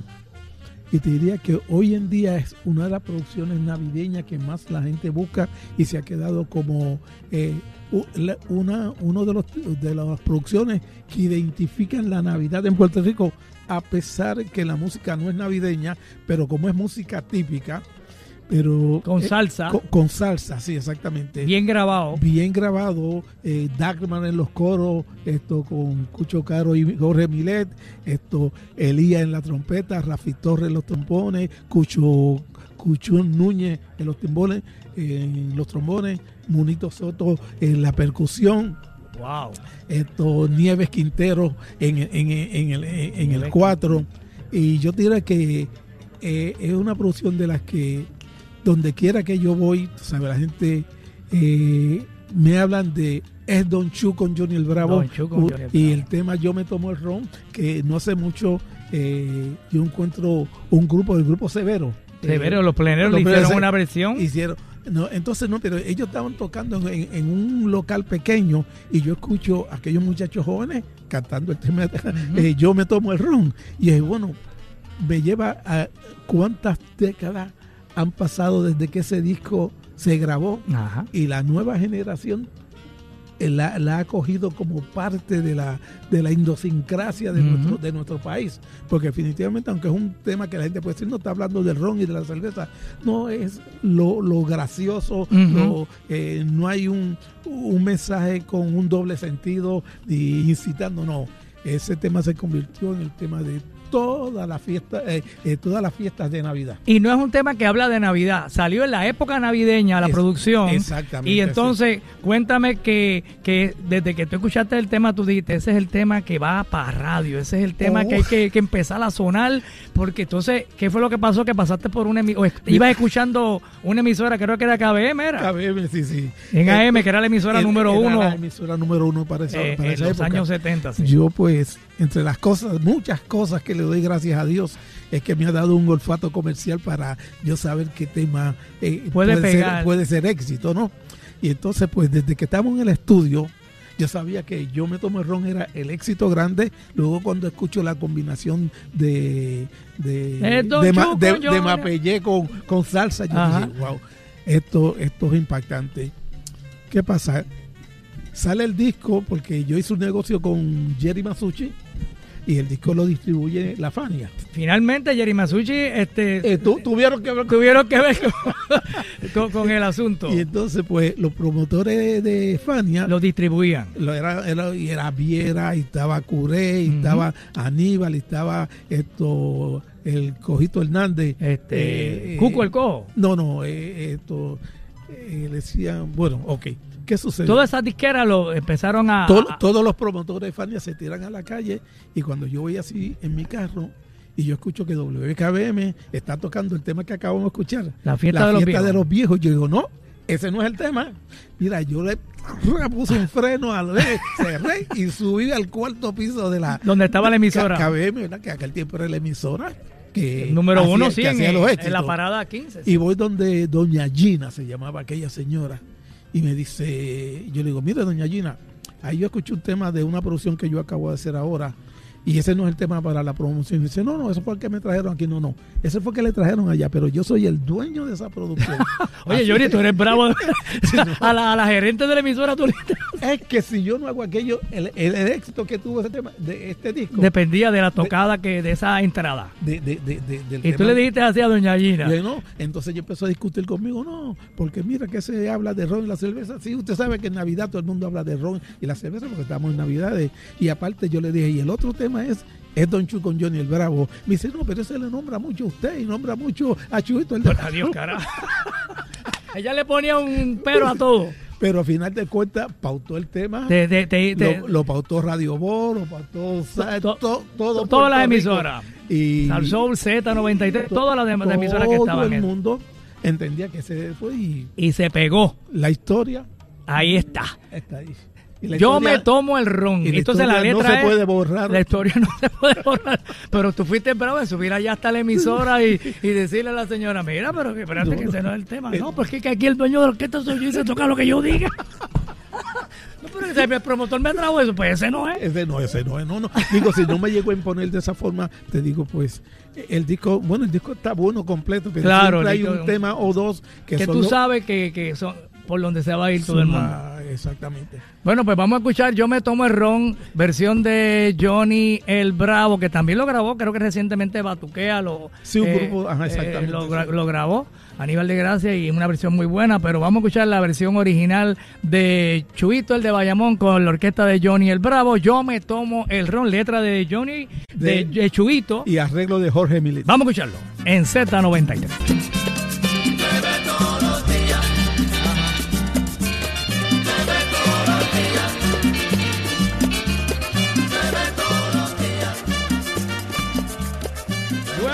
Los días, mi gente, en Bayamón.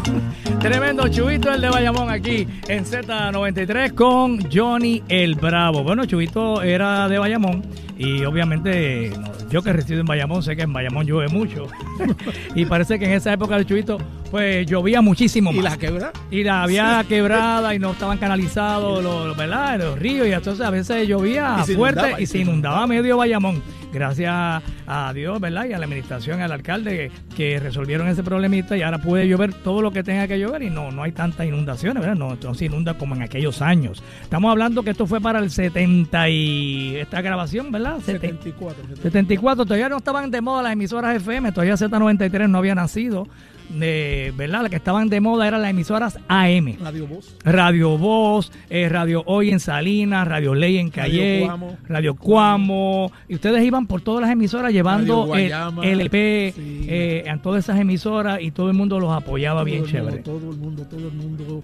Eh, pero yo te digo que yo estoy agradecido del apoyo que yo siempre tuve y, y sigo teniendo porque siguen tocando mi música en las diferentes eh, emisoras de Puerto Rico. Antes de seguir, hay un, un hombre llamado Tato Fontanes que fue Tato. dirigente de mis hijos en, la- en la American Military y que quiso que le enviáramos un, un, un saludo. Un saludo de- con mucho cariño y ahí saludo a Tato Fontanes. Y nos han escrito de Italia, tiene un montón de gente, las redes están bien activas, eh, enviándote saludos de todas partes del mundo, Johnny, eres bien querido, bien admirado, Eh, de verdad que sí. Y bueno, pues también además de, de esta producción que hiciste con, con Chubito, hiciste una segunda producción, esta fue eh, producida, ¿verdad? O dirigida eh, con arreglos de Don Jorge Milet, y No, donde también tocaba eh, Elías, ¿verdad? En la segunda, En la, en la primera, en, en esta la que primera estamos- tocaba Elías y, y él puso las trompetas. Exacto, y la producción pues te ayudó Don Jorge Milet. Don Jorge Millet fue el que hizo todo, Todo. todos los arreglos y todas las ideas, todo. Y entonces hiciste un segundo álbum con Chuito, ¿verdad? Exactamente, que esa, la, esa los arreglos fueron por Elías López. Elías López. Ahí están canciones como por ejemplo, Qué bueno es cantar, qué bueno es cantar Qué bueno es cantar lo nuestro. una, una serie de... hay un y esto es en formato long plane. Long playing, exactamente. Discos de larga duración, en aquellos años todavía no se habían inventado los CDs eh, y esto era long plane y wow, me imagino que esos long plane eh, eh, llevándolo a las emisoras, eso era el baúl lleno de No, yo, yo tuve mucha experiencia. Una vez me acuerdo, yo vine a Ponce acá y, y llegué a una, a, una, a una tienda de discos. Tú sabes que eh, habían record shop en, Sí, claro, en, todo, en, todos los pueblos, dos y tres tiendas en los Y el, pueblos. el dueño me dice, Tony, tú ves todo esto aquí. Me dice, sí. Yo, el dinero que tú has producido como di- eh, director de orquesta con tus discos, tú eres el más disco que ha vendido en toda esta zona. Y si hoy en día yo tengo esta, es por la venta de estos discos. Oye, qué bien, eso fue aquí en Ponce. Aquí en Ponce, sí, sí, sí. Wow, qué En Ponce. Ponce siempre eh, me han querido mucho. Qué bueno que se dio esto de estar aquí en, eh, en pero, Ponce. pero fue cuando tú me dijiste, Johnny, cambiaron la fecha. Pero que no, yo tengo mucha Cambiamos gente el que- lugar, no va a ser en la emisora, va a ser en Ponce. ¿Tú crees? Ah, no, yo voy. Ay, qué bueno. qué bueno. Pues qué chévere, Johnny. Vamos a hacer una pausita bien breve y entonces seguimos hablando porque ahora vamos a entrar en una etapa de Johnny bien interesante porque después de todo lo que él hizo, ¿verdad? Eh, también eh, trabajó como productor y fue creador de Los Hijos de la Salsa. Trabajó, descubrió a Giro y a un sinnúmero de artistas como productor y como empresario. Vamos a una pausita y regresamos con Músicos de Oro. Es- escuchas Músicos de Oro, de Oro en Z93. Ahí nada más, oye, Johnny el Bravo, sí, ese es Johnny el Bravo, moderno, eh, con velocidad y con tremendo swing y cantando Wilito Otero aquí en Z93, en Músicos de Oro. Mi invitado de lujo hoy, el gran Johnny el Bravo. Estamos en Ponce, estamos en la gran trulla del búho, de dealer en dealer me tienen a mí. Y aquí me tocó hoy en Ponce, en Triangle Dealer Chrysler, con el teléfono 812. 4000. Pide que hay Jeep bien lindo que hay, hasta híbridos bellos y hermosos. Hay Ram, hay Jeep de todos los modelos, ¿verdad? El Rubicon, el Willy, el Sahara. Y también tenemos la Gran Cherokee que está hermosa. Pide que hay en Triangle Dealer de Ponce. Y bueno, pues invitamos a, a, Johnny a estar con nosotros, Johnny el Bravo, y aquí está, y hemos conversado un ratito de su historia. Recuerden que esto se graba, esta entrevista se graba, y luego más tardecito, hoy o mañana, la van a poder escuchar en el podcast del Búho en la música. Entran a la música app, la aplicación, la bajan completamente gratis, y ahí hay una sección donde vean eh, la foto del búho, y bueno, ahí buscan el podcast del Búho, eh, Músicos de Oro, y ahí están todas las entrevistas que hemos realizado recientemente, incluyendo la de Johnny el Bravo, que va a estar ahí. Bueno, Johnny, eh, háblame de este tema que acabamos de escuchar ahí. Esto fue para el 2015, cuando yo todavía era director musical de Z, que tú me lo llevaste, y yo, adiós, Johnny. Estabas desaparecido, que es de tu vida. Y bueno, aquí vengo eh, con un tema nuevo, refrescante. Y entonces a mí me encantó por el, ¿verdad? ese estilo agresivo, diferente a lo que Johnny el Bravo nos tenía acostumbrados. Pues fíjate, como te digo, este tema, eh, yo había hecho una versión eh, para el sello de Jerry Masucci y, y, y, Rafael Viera, se llamaba Mavi Record, ¿no? Mavi. Exactamente. Entonces, bueno, el, el, tema quedó ahí porque hubo otro tema titulado La Corte tiene un buen látigo para que se abandona menores, que fue el que se pegó fuerte, ¿no? Uh -huh. Entonces, ¿qué sucede? Que cuando en el 2015 y estos últimos años hemos visto tanto problema con, con la mujer y tanto maltrato, y tanto maltrato. Y me acordé del tema y dije bueno yo voy a regrabar este tema. Eh, entonces ahí pues llamo a para los coros a Lalo Rodríguez wow. a Gilberto Santa Rosa y a Luisito Carrión. Entonces pues eh, consigo a Wilito Otero y decidimos hacer este tema que definitivamente aparte de lo sabroso y lo moderno que está eh, lo importante es el mensaje. Claro. El mensaje que se lleva, ¿verdad? Donde entendemos que eh, la mujer es el, el, vaso, el vaso frágil de nuestro Señor Jesucristo uh -huh. y hay que tratarla con, con, delicadeza. No hay por qué atropellarla y, y maltratarla. Claro. Entonces de ahí sale este tema que definitivamente pues... Eh, gustó mucho. Gustó mucho, sí. Me acuerdo que cuando eh, Lalo me dijo, vamos, vamos, vamos a verle al búho. a ver si el búho lo toca. Y el búho lo tocó. Y, ¿Ah? y yo dije, olvídate de eso, que el búho no va a tocar. Me Oye, dice, porque Lalo, hablando mal del búho, bendito, yo toqué a todo el mundo. y vamos para allá, que el búho es mi amigo. Y de, entonces cuando el búho escuché el tema, me dice, oye, bravo, este tema está bueno. Pero mira, ahora viene el Día Nacional de la Salsa uh -huh. y después que pasa el Día Nacional de la Salsa, yo lo voy a pautar. ¿Te acuerdas que yo te dije sí, eso? Esa fue la palabra que tú me dijiste. Y así fue. Y así fue, pasa Muy el bien. tema. Entonces un día yo voy con mi esposa así a buscar al nieto al, al colegio y cuando aparece, no, la trata y mira, lo que dijo el Lugo. El, el búho cumplió la promesa. Muy bien, oye Johnny, vamos a hablar un poquito de, de, de de tu época como, ¿verdad? Después de grabar con Chuito y de todo lo que hiciste, pues como que eh, no te escuchamos mucho, ¿verdad? Eh, nuevamente grabando, activo en, con tu orquesta y te fuiste más como productor, ¿verdad? Mm. Creaste varios conceptos, Los Hijos de la Salsa, eh, descubriste a Giro, ¿verdad? Este muchacho y grabaste, le ayudaste con eh, su primer tema de promoción, Amor Lunático, ¿verdad? Amor Lunático. Háblame de, de, esa etapa, ¿qué fue lo que pasó que, que te fuiste por la línea de la producción? Bueno, fíjate, eh, yo entro como productor y ya yo representaba a Ventura y a Mili. A Johnny Ventura, y, tú eras el representante de ellos en Puerto Rico. Exactamente. Si había que contratar a Johnny Ventura y a Mili Quesada, había que llamar a, a Johnny el Bravo. Vargas, en la patrulla 15, yo lo representaba. En la época del merengue esa dura de 80, 90. Exactamente. Entonces, ¿qué pasa? Eh, un día yo estoy en el aeropuerto de Venezuela y escucho una persona que me dice, Juan Enrique, y yo me quedé, wow, dice Juan Enrique, tiene que conocerme eh, de niño. Entonces, ¿qué sucede? Que era, me dice, ¿no te acuerdas de mí? Yo soy Cuca, la y me dijo, yo, eh, que estudiamos juntos en la Gabriela Mistral. Y dice, ay, la saludo. Y me dice, mira, yo tengo un hijo que Johnny, yo quiero que tú me lo ayudes. Él salió del grupo Los Chicos y bueno, el muchacho en ese momento estaba en una depresión y yo ni necesito que lo, he escuchado de ti, que está como productor. Y dije, pues no hay problema, esto, mandarme a, a, la oficina, este es mi teléfono y él llegó a la oficina con una foto y con un cassette. Y yo lo escucho y digo, este muchacho Canta bien. canta bien. Entonces, ¿qué pasa? Pues yo ahí mismo le digo, Giro, no hay problema, yo te aviso lo, que vaya a pasar. Seguida yo llamo a Ángel Carrasco, que era el presidente, el presidente de Sony, que era muy amigo mío, y dije, mira, tengo un muchacho que tiene muy buena presencia, tiene muy buena voz, es muy profesional y me gustaría que escuchara este cassette. Y yo le envío el cassette eh, en la mañana y, ¿y qué sucede? Ella esto le envío el cassette y en la tarde me llama esto Ángel Carrasco y me dice Johnny esto pasa por la oficina de Sony en Puerto Rico para que recoja dos pasajes para que te lleve al muchacho para me lo lleves a Miami que lo vamos a firmar. Entonces bueno pues no hay problema yo llamo a Giro y nunca le dije a Giro para dónde íbamos. Y ahí vente vamos para Miami que yo voy a hacer unos negocios y bueno, y cogimos el avión y fuimos. Y cuando llegué, él está mirando y dice, Johnny, pero dime para dónde es que tú me llevas. Y no te preocupes cuando llegamos. Entonces, cuando llegamos, está el sello Sony grande en la oficina. Y me dice, tú me estás trayendo a la Sony, Johnny. Y si aquí es que te van a firmar. Dice, "¿Que me van a firmar. Sí, aquí es que te van a firmar. Bueno, firmamos con Sony. Y el en la primera producción, pues ellos escogieron todos los temas. Y eran temas muy bonitos, estaban buenos y qué sé yo, pero no pasó nada. Entonces Ángel Carrasco me llama, mira Johnny, yo lo siento, pero no vamos a seguir con el muchacho. No, que, espérate Ángel, vamos a hacer una cosa.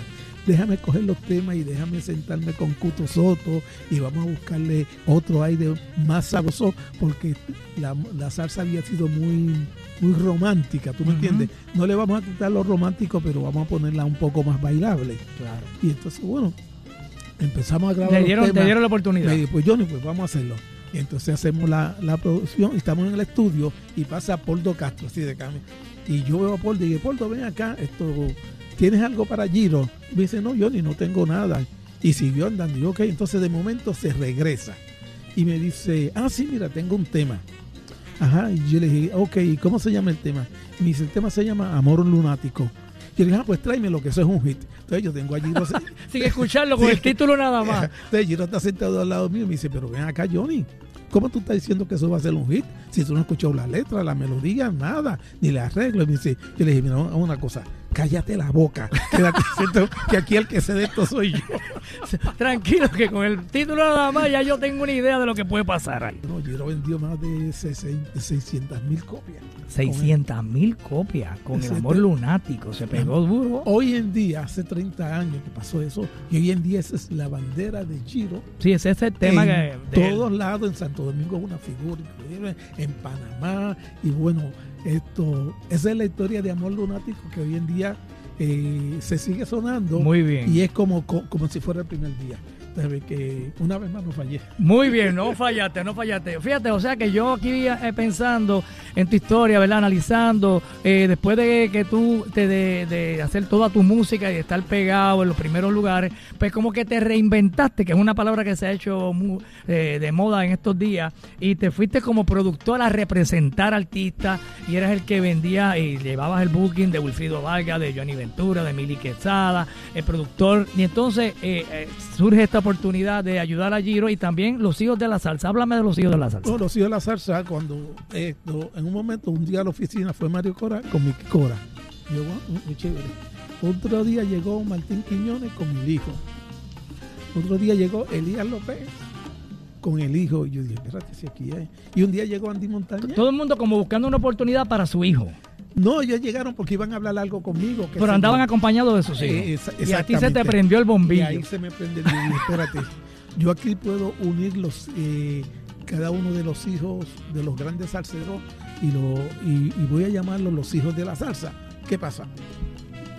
Eh, cuando un día yo fui el, primer baile que tocó Peter el Conde lo tocó aquí en Ponce después que vino a Nueva York y yo fui el que vendí vendí a, Peter el Conde para que También lo vendías acá ese, para que lo representabas para que viniera que- a, trabajar a- a- a- al área sur. y entonces esta cita, entonces yo me acuerdo de Fe Cortijo, que había estado con, con Rafael Cortijo, y de Rafaelito Cortijo, y de el hijo de Sammy Ayala. Entonces, Creo que el hijo de Luigi también estaba. él- entonces sí, entonces el hijo de Luigi. Entonces hago el grupo Los Hijos de la Salsa. ¿Y qué pasa? El grupo pues definitivamente fue impactante cuando hicimos el primer Noche de Gala. Sí, Noche yo- de Gala, Que sí. yo los uní con, precisamente con, con, con el combo del ayer. Fue el Que debut de también, ellos. que también Eh, eh, tuviste que ver con el combo del ayer. Exactamente, sí. Entonces, ¿qué sucede? Que definitivamente el grupo, el impacto fue fuerte en la televisión y la gente, pero no había response del pueblo para presentaciones. Y un día mi esposa me dice, vean que ¿qué tú piensas hacer con los hijos de la salsa? Eh, prácticamente no hay demanda de trabajo para ellos, todo se lo lleva el combo del ayer o los grupos de merengue, yo, y para ellos no te preocupes. Y entonces, ¿por qué pasa? Me acuerdo que un hermano que trabajaba en, en Santa Cruz de Maestro, él me trajo un disco que se llamaba Con Lewy Gotsuki y me decía todos los días, mira, monte ese número, mira, monte ese número. Y yo nunca le hice caso y un día le llevé el arreglo Elías y lo guardé nunca. Entonces me acuerdo de eso en el momento que no están trabajando los hijos de la salsa. Y consigo el tema nuevamente y llamo a Héctor de León para que me haga el arreglo. Entonces, en ese tiempo estaban los sacos en Telemundo, de Super Sábado. Super sábado, claro. Exactamente. Entonces yo, yo sabía que ellos siempre necesitaban cosas nuevas. Entonces yo no tenía nada, yo era todo en mi mente. Yo llamo a los sacros y digo, mira, tengo un grupo nuevo que tiene un, un baile y un ritmo nuevo que se llama el Suki. Ah, yo, pues tráelo para acá. Pero yo no tenía nada. Eso estaba Era una idea que tú tenías. una idea. Y entonces llamo a Cuca Casanova y al otro que hacía con el gato. Que era una ba- bailarina. Bailarina, es sí. una gran bailarina, Sí, Cuca. que entonces ella llama al que hacía pareja con el gante de Minga y Petraca. Ah, Con yo- Minga, a- a Minga. Johnny, a Johnny Rey. Johnny Rey. Entonces ellos crean el baile. Entonces le hacemos el versión del tema. Entonces yo voy donde lo saco y le digo, mira, vamos a hacer un concurso de del Suki, los pueblos bailan el Suki y empezamos con eso y la cosa iba cogiendo más. Entonces de momento me llaman y cancelan porque el Suki tenía que ver con otra marca de carros que ellos anunciaban y me rayos. Sacaron. Claro. Pero yo Me ahí- imagino que era Suzuki. Exactamente. Mira, eso, está, eso parece que están bailando el Suzuki ahí en vez de, de la otra marca. Así, entonces me, votaron. y yo me digo, ajá, entonces Luisito Vigoró tiene en Guapa Televisión el programa eh, eh, Sábado en Grande. Ok. Y voy donde Luisito Vigoró a presentarle El el, Suki, pero no con los pueblos, con la escuela, el concurso. Ok. Chicos, chi- esto, Búho, aquello fue el, bueno, la- el prime time de Sábado en Grande era el, el- el concurso del Suki, era la audiencia completa y empezaron a tocar Bailando el Suki. bailando el Suki, los jóvenes, porque entonces cogió toda la juventud. Yo me acuerdo que no te voy a decir el nombre de la orquesta, y estaban alternando con una de las orquestas más grandes de Puerto Rico en un baile de graduación. Y, y entonces, pues la orquesta pues, está tocando su, eh, su música. Y empezaron los, los estudiantes con- pues, que tenían el plato para almorzar, para Ujú. comer la, la cena, encima de eso, Suki, Suki.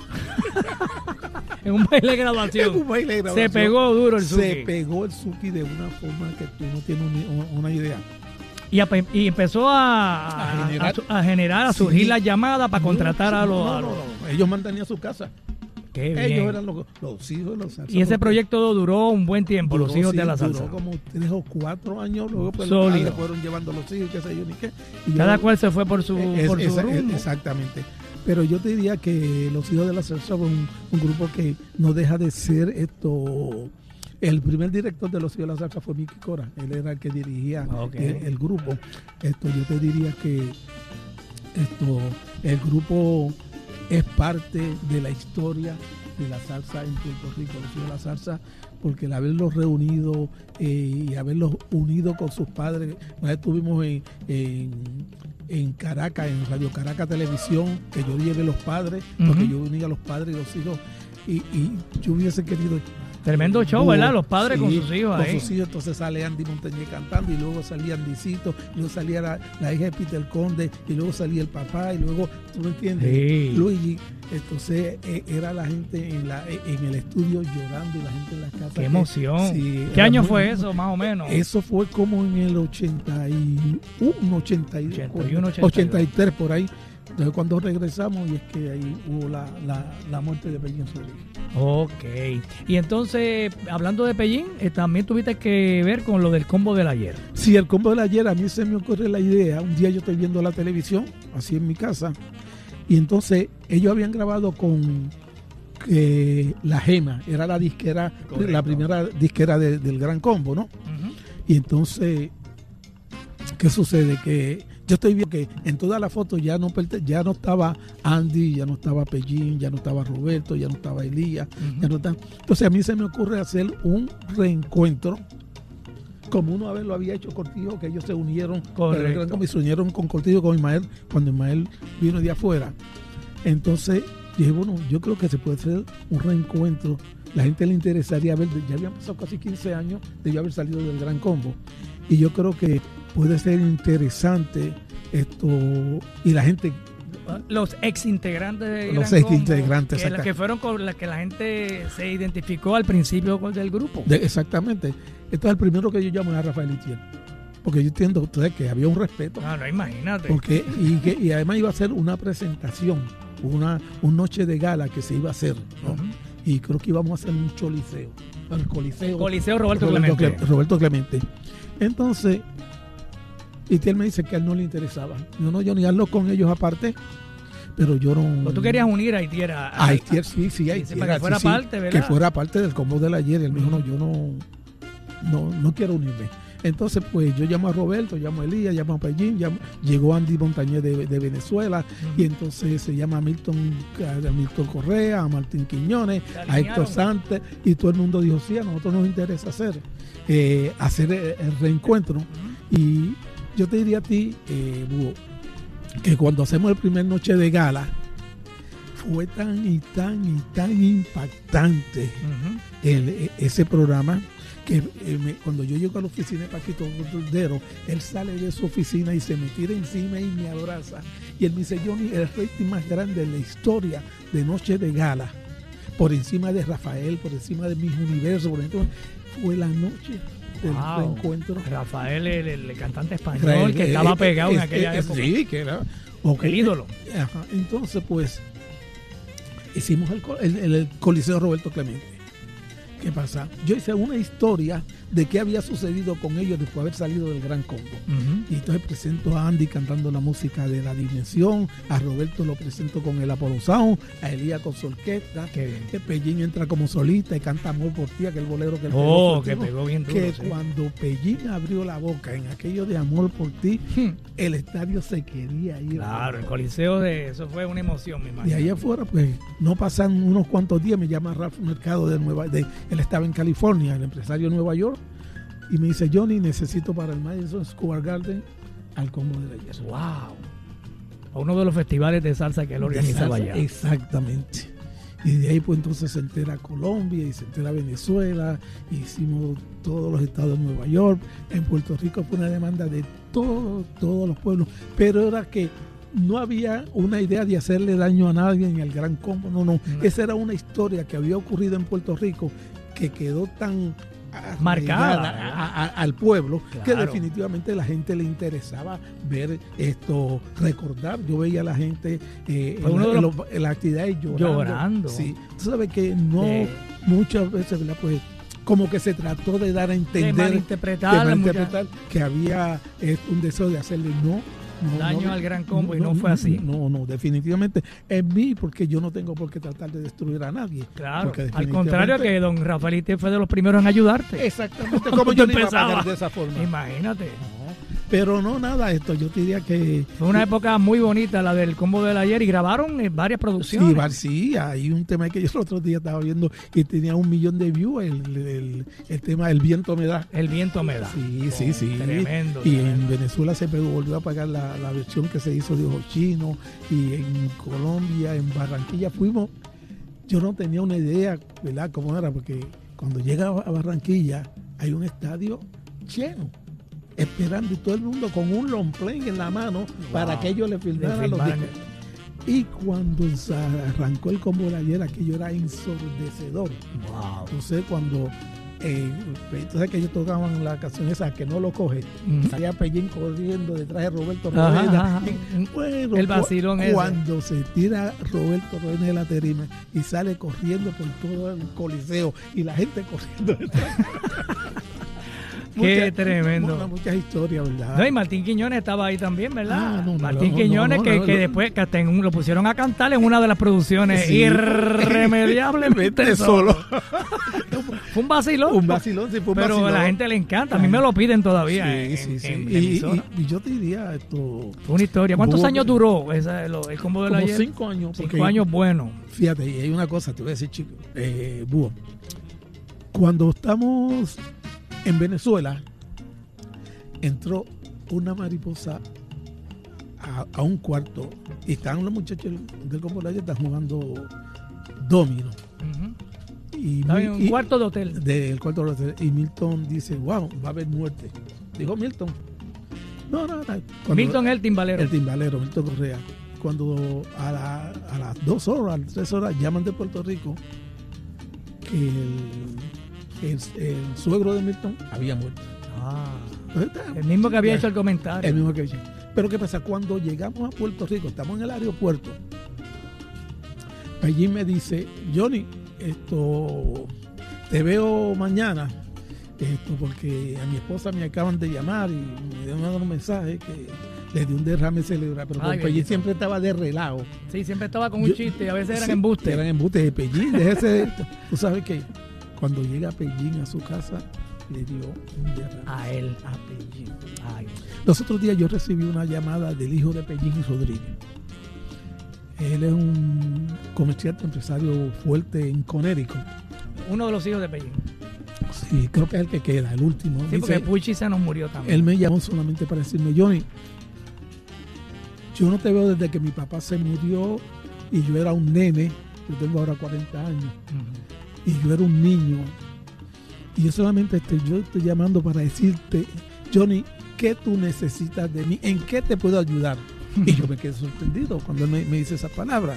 Y dije, no, no te preocupes nada, no, no, es que Johnny, tú no sabes lo que significó para mi familia en el momento que tú hiciste el combo del ayer, porque mi papá y mi mamá y la familia estábamos pasando por una situación muy difícil. Y yo quisiera saber, no te preocupes, no, no, tranquilo, tranquilo, no, no hay problema con eso. Pero era cuando me llegan esas noticias, Claro. dice, este, De agradecimiento. había- Mira para de allá, tuve de- ese detalle de llamarte. de agradecimiento. No, hubo otro cantante grande de, Puerto Rico que me llamó, que a veces participaba, como que tampoco, no quiero dar nombre. Dice Johnny, gracias a ti, la participación que yo tuve con el combo del ayer, Sin haber sido miembro del Gran Combo. sigue así siempre. Sí, yo sé quién es. Yo pude llevar el pan a mi casa. Porque en una época difícil. que- Difícil, Que, exactamente. la cosa estaba difícil para, para Entonces- la salsa y para los músicos. Exactamente. Entonces, cuando, cuando uno ve esas cosas, bueno, lo que se hizo no fue en balde porque había una gente que necesitaban trabajar, que estaban en unas situaciones bien difíciles, pero gracias a Dios, ¿verdad? Que yo le doy gracias a Dios que me, que me dio, me dio a mí la oportunidad de aportar en algo para que mucha gente que en un momento dado como los dueños de las guaguas, los dueños de eh, las emisoras se aportaba porque era, habíamos muchos bailes, esto, los que llevaban los, Los músicos productores, aquí allá, los, los del productores. sonido, todo de- el mundo ganaba con, de- con- con- con los que tú creabas. Exactamente. Eh, exactamente. Dios te enviaba todas esas ideas y tú las llevaste a cabo y, y mira el resultado que hoy, después de tantos años, estamos hablando de estas ideas tan bonitas tuyas, ¿verdad? Estas producciones, estos conceptos que tú creaste y no hemos hablado de los pleneros de la fe, que, no hemos- eh, que ese es de lo más reciente. Sí. Pero tenemos que hacer una pausita ya acá, a rayo, la una y media, llevamos casi media hora hablando y se supone que esto era hasta la una, pero es que la, inter- la entrevista está tan interesante y me la estoy disfrutando tanto, ¿verdad? Y hay tanto que hablar y tantas historias. Óyeme, Johnny, ¿cuántos años son? 58 años. 58 años en la música, eso no se puede hablar en una hora solamente. Bueno, tenemos que hacer una pausita allá en el sitio, discúlpame que me, me envolví acá. Este, y después de la pausa, entonces ya venimos con la parte final de esta interesante entrevista en Músicos de Oro a nuestro invitado Johnny El Bravo. Es- escuchas Músicos de Oro en Z93. Músicos de Oro hoy con Johnny López, Johnny el Bravo, la salsa de Puerto Rico, mi gente, aquí en Z93. Estamos en directo desde Triangle Dealer Chrysler en Ponce con el teléfono 812-4000. 812-4000. Pide que hay el carrito que tú quieres, lo tenemos aquí en Triangle. Ya en breve vamos a estar hablando con el gerente de financiamiento, Cristian, que viene por ahí con nosotros. Oye, Johnny, esto, el tiempo nos ha traicionado. Quisiera seguir hablando contigo un buen rato. Ya ustedes saben que esta entrevista se grabó y va a estar eh, disponible para que la escuchen más tranquilitos en la noche o en la tarde o mañana en el podcast de Búho en la música app. Y bueno, eh, Johnny, este, acabamos de escuchar Los Pleneros de la Fe. Eh, después de todo lo que hiciste y mucho más, que podemos seguir hablando de tantas producciones y eh, conceptos que ha creado Johnny el Bravo. Pero entonces llegó un momento que, entiendo yo, tuviste como un encuentro con Papá Dios, ¿verdad? Sí. ¿Y, y, y cómo es que surge eso? En 1993, eh, un día yo llamo a Marcos Maloriz. Ah, Marcos, claro. y a Yamil Mejía. Y entonces habíamos tenido una, una diferencia, ¿no? Y entonces Marco se sorprendió, me dice, ¿quién es Johnny? Y así, pues Marco empieza a hablarme del Señor de Dios. A decirme, Johnny, eh, hay un momento en la vida que hay que cambiar la dirección y hay que buscar de Dios. Y empieza a hablarme y yo le digo, sí, Marco, yo sé que en un momento dado, entonces me dice, ¿quieres ir a la iglesia? Entonces yo estaba cerrero en, ese tiempo. Eso de ir a la iglesia. no, no, yo... eh, Yo no necesito ir a la iglesia. ¿Para qué voy a iglesia? entró, entraba a las 8 en punto y a las 8 menos cuarto ya había salido. Para que tenga una idea, que no estaba en eso de estar en la iglesia. Pero que él sí que eh, me invita y yo le digo que sí que voy. Luego vuelve y me invita y nunca fui. Y un día se presentaron a mi casa y con él y la esposa y la nena y comenzaron a hablarme del Señor en mi casa. Y entonces, ¿qué sucede? Que la niña que tenía en ese tiempo nueve años toma el control de, la, de, de lo que ellos están hablándome de Dios. Y me dice, Johnny, ¿tú sabes qué?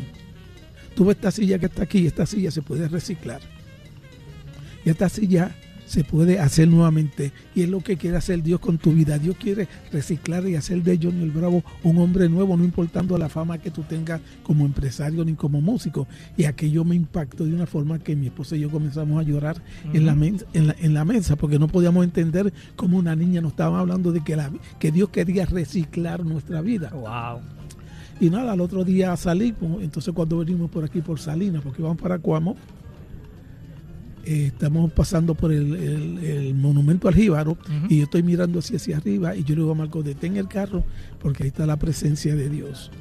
Y comencé a llorar y a llorar en el carro y ellos comienzan a, a- a- a orar por mí, ¿no? Y entonces, pues ahí me llevan a la iglesia y yo acepto al Señor como mi única, como mi único salvador, con mi esposa. Claro. Nada, de ahí en adelante, pues yo llego a la iglesia y una hermana me dice, Johnny, ¿por qué no hace un grupo de salsa de niños? Y dije, no, yo puedo ens- enseñarle a tocar plena porque va a ser más sencilla. Y ahí hago el grupo Los Pleneritos de la Fe y luego traigo a los padres y hago el grupo Los Pleneros y empezamos a visitar los residenciales públicos, a los puntos de droga, a las cárceles de, de- de Puerto Rico, tanto de mujeres como de hombres, esto, a, a- a los hogares de rehabilitación. Y de ahí nace el grupo Los Pleneros de la Fe. Y entonces, Llevando alegría, llevando música y el mensaje y la y el palabra. mensaje, porque antes yo siempre iba a las cárceles y yo decía que una hora de alegría para los confinados era como un año de vida, porque ellos se olvidaban de yo llevaba a Johnny Ventura, el Combo Ayer, los hijos de la salsa, mi Lo orquesta. llevabas a las cárceles. Eh, eh, sí, yo lo llevaba todos ellos a las cárceles a, a- a- a alegrar a la, la- la población. Pero cuando llego con los pleneros de la fe, yo siento en mi corazón que en vez de una hora de, de alegría o un año de alegría, había vida eterna porque muchos vinieron a los caminos del Señor, aceptaron a Jesucristo como su único Salvador y yo entiendo que entre todos los éxitos que hemos hablado, Ajá. para mí la bendición más grande es la que Dios me ha dado, me ha dado de yo sacar un tiempo y de poder ir y decirle a aquel que está necesitado de Dios, tú sabes que no importa cuán grandes sean los problemas, Dios es más grande que cualquier problema. bien. ¿Sabes? Y, y- y- y- y tener testimonio de gente que Dios le cambió la vida por medio de esos pleneros que íbamos a las cárceles a llevar la Y palabra. se mantienen activos los pleneros, la gente los puede... Salimos, sí, de vez en cuando, sí, siempre sali- eh, salimos, sí. Esto, y en el momento ¿verdad? que se lo soliciten, estamos disponibles. Muy sí. bien, muy bien. Entonces, actualmente Johnny se mantiene trabajando en la música o está medio retirado. No, estoy Eh, trabajando, yo acabé de llegar no hace... hace Bueno, está trabajando mucho fuera de Puerto fuera Rico. de Puerto Rico. O sea, aquí en Puerto Rico, pues yo yo sé que en un momento dado esto se, se va a encaminar nuevamente. Pero trabaja mucho en Colombia. Bueno, en Colombia estamos en Barranquilla, ahora mismo pues te- tenemos una propuesta de, eh, de Santo Domingo para hacerme un reconocimiento por mis 58 años y por el trabajo que yo hice con Ventura y. Y Estamos, Claro. estamos, estamos, eh, en eso. Definitivamente yo te diría esto que yo soy un hombre agradecido de Dios porque si hoy en día tengo una familia en pies, Se lo debo al Dios que me ha guardado durante tanto bien. tiempo en medio de muchas situaciones que ocurrieron en, eh, en el momento que yo me convertí en productor de, de- de música. Así mismo es. Bueno, Johnny, te deseamos eh, siempre lo mejor. Te admiramos mucho. 58 años de, de trayectoria. Eres más que un músico de oro.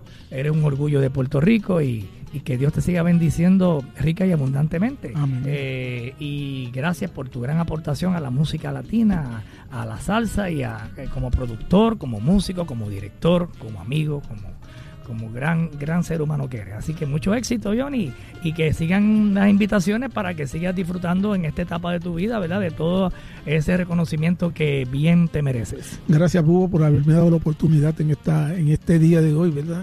De yo poder eh, llevar prácticamente eh, parte de mis Un resumen, 58 un pequeño. Hugo, de, la, de la música que se ha hecho durante tanto tiempo, gracias a la gerencia de Z93 Seguro. y primeramente, sobre todo, gracias a nuestro Dios, Claro. que es el que nos da la oportunidad, porque aunque lo pudimos haber planificado el hombre, si no está la mano de Dios, esto no se hubiese podido Así dar mismo porque sabemos que Dios ha estado con nosotros durante el día de hoy. Hubo un cambio, pero Aquí estamos. aquí estamos y Se logró. Y, y se logró y ha sido de gran bendición. No, y toda la gente que ha escrito en mis redes sociales, en mi fanpage, entren por ahí ahorita y vean todos los comentarios eh, y en las redes de Johnny eh, para que vean que, que, que querido, estás muy querido, eres, todo el mundo te quiere mucho y hoy han conocido un poquito más de quién es Johnny el Bravo, el Bravo de la salsa. Gracias, chiquitín. Aprende, Aprende, chiquitín. chiquitín. Bendiciones. Bendiciones. Buenas tardes. Vamos a una, vamos, oye, vamos, vámonos con el oh, ah, Sí. que ese es un clásico de clásicos. Johnny el Bravo, adelante. Bueno, un saludito a nuestro panita Scorpio que está por ahí de Peñuela, que no se ha perdido. Es- escuchas Músicos de Oro en Z93.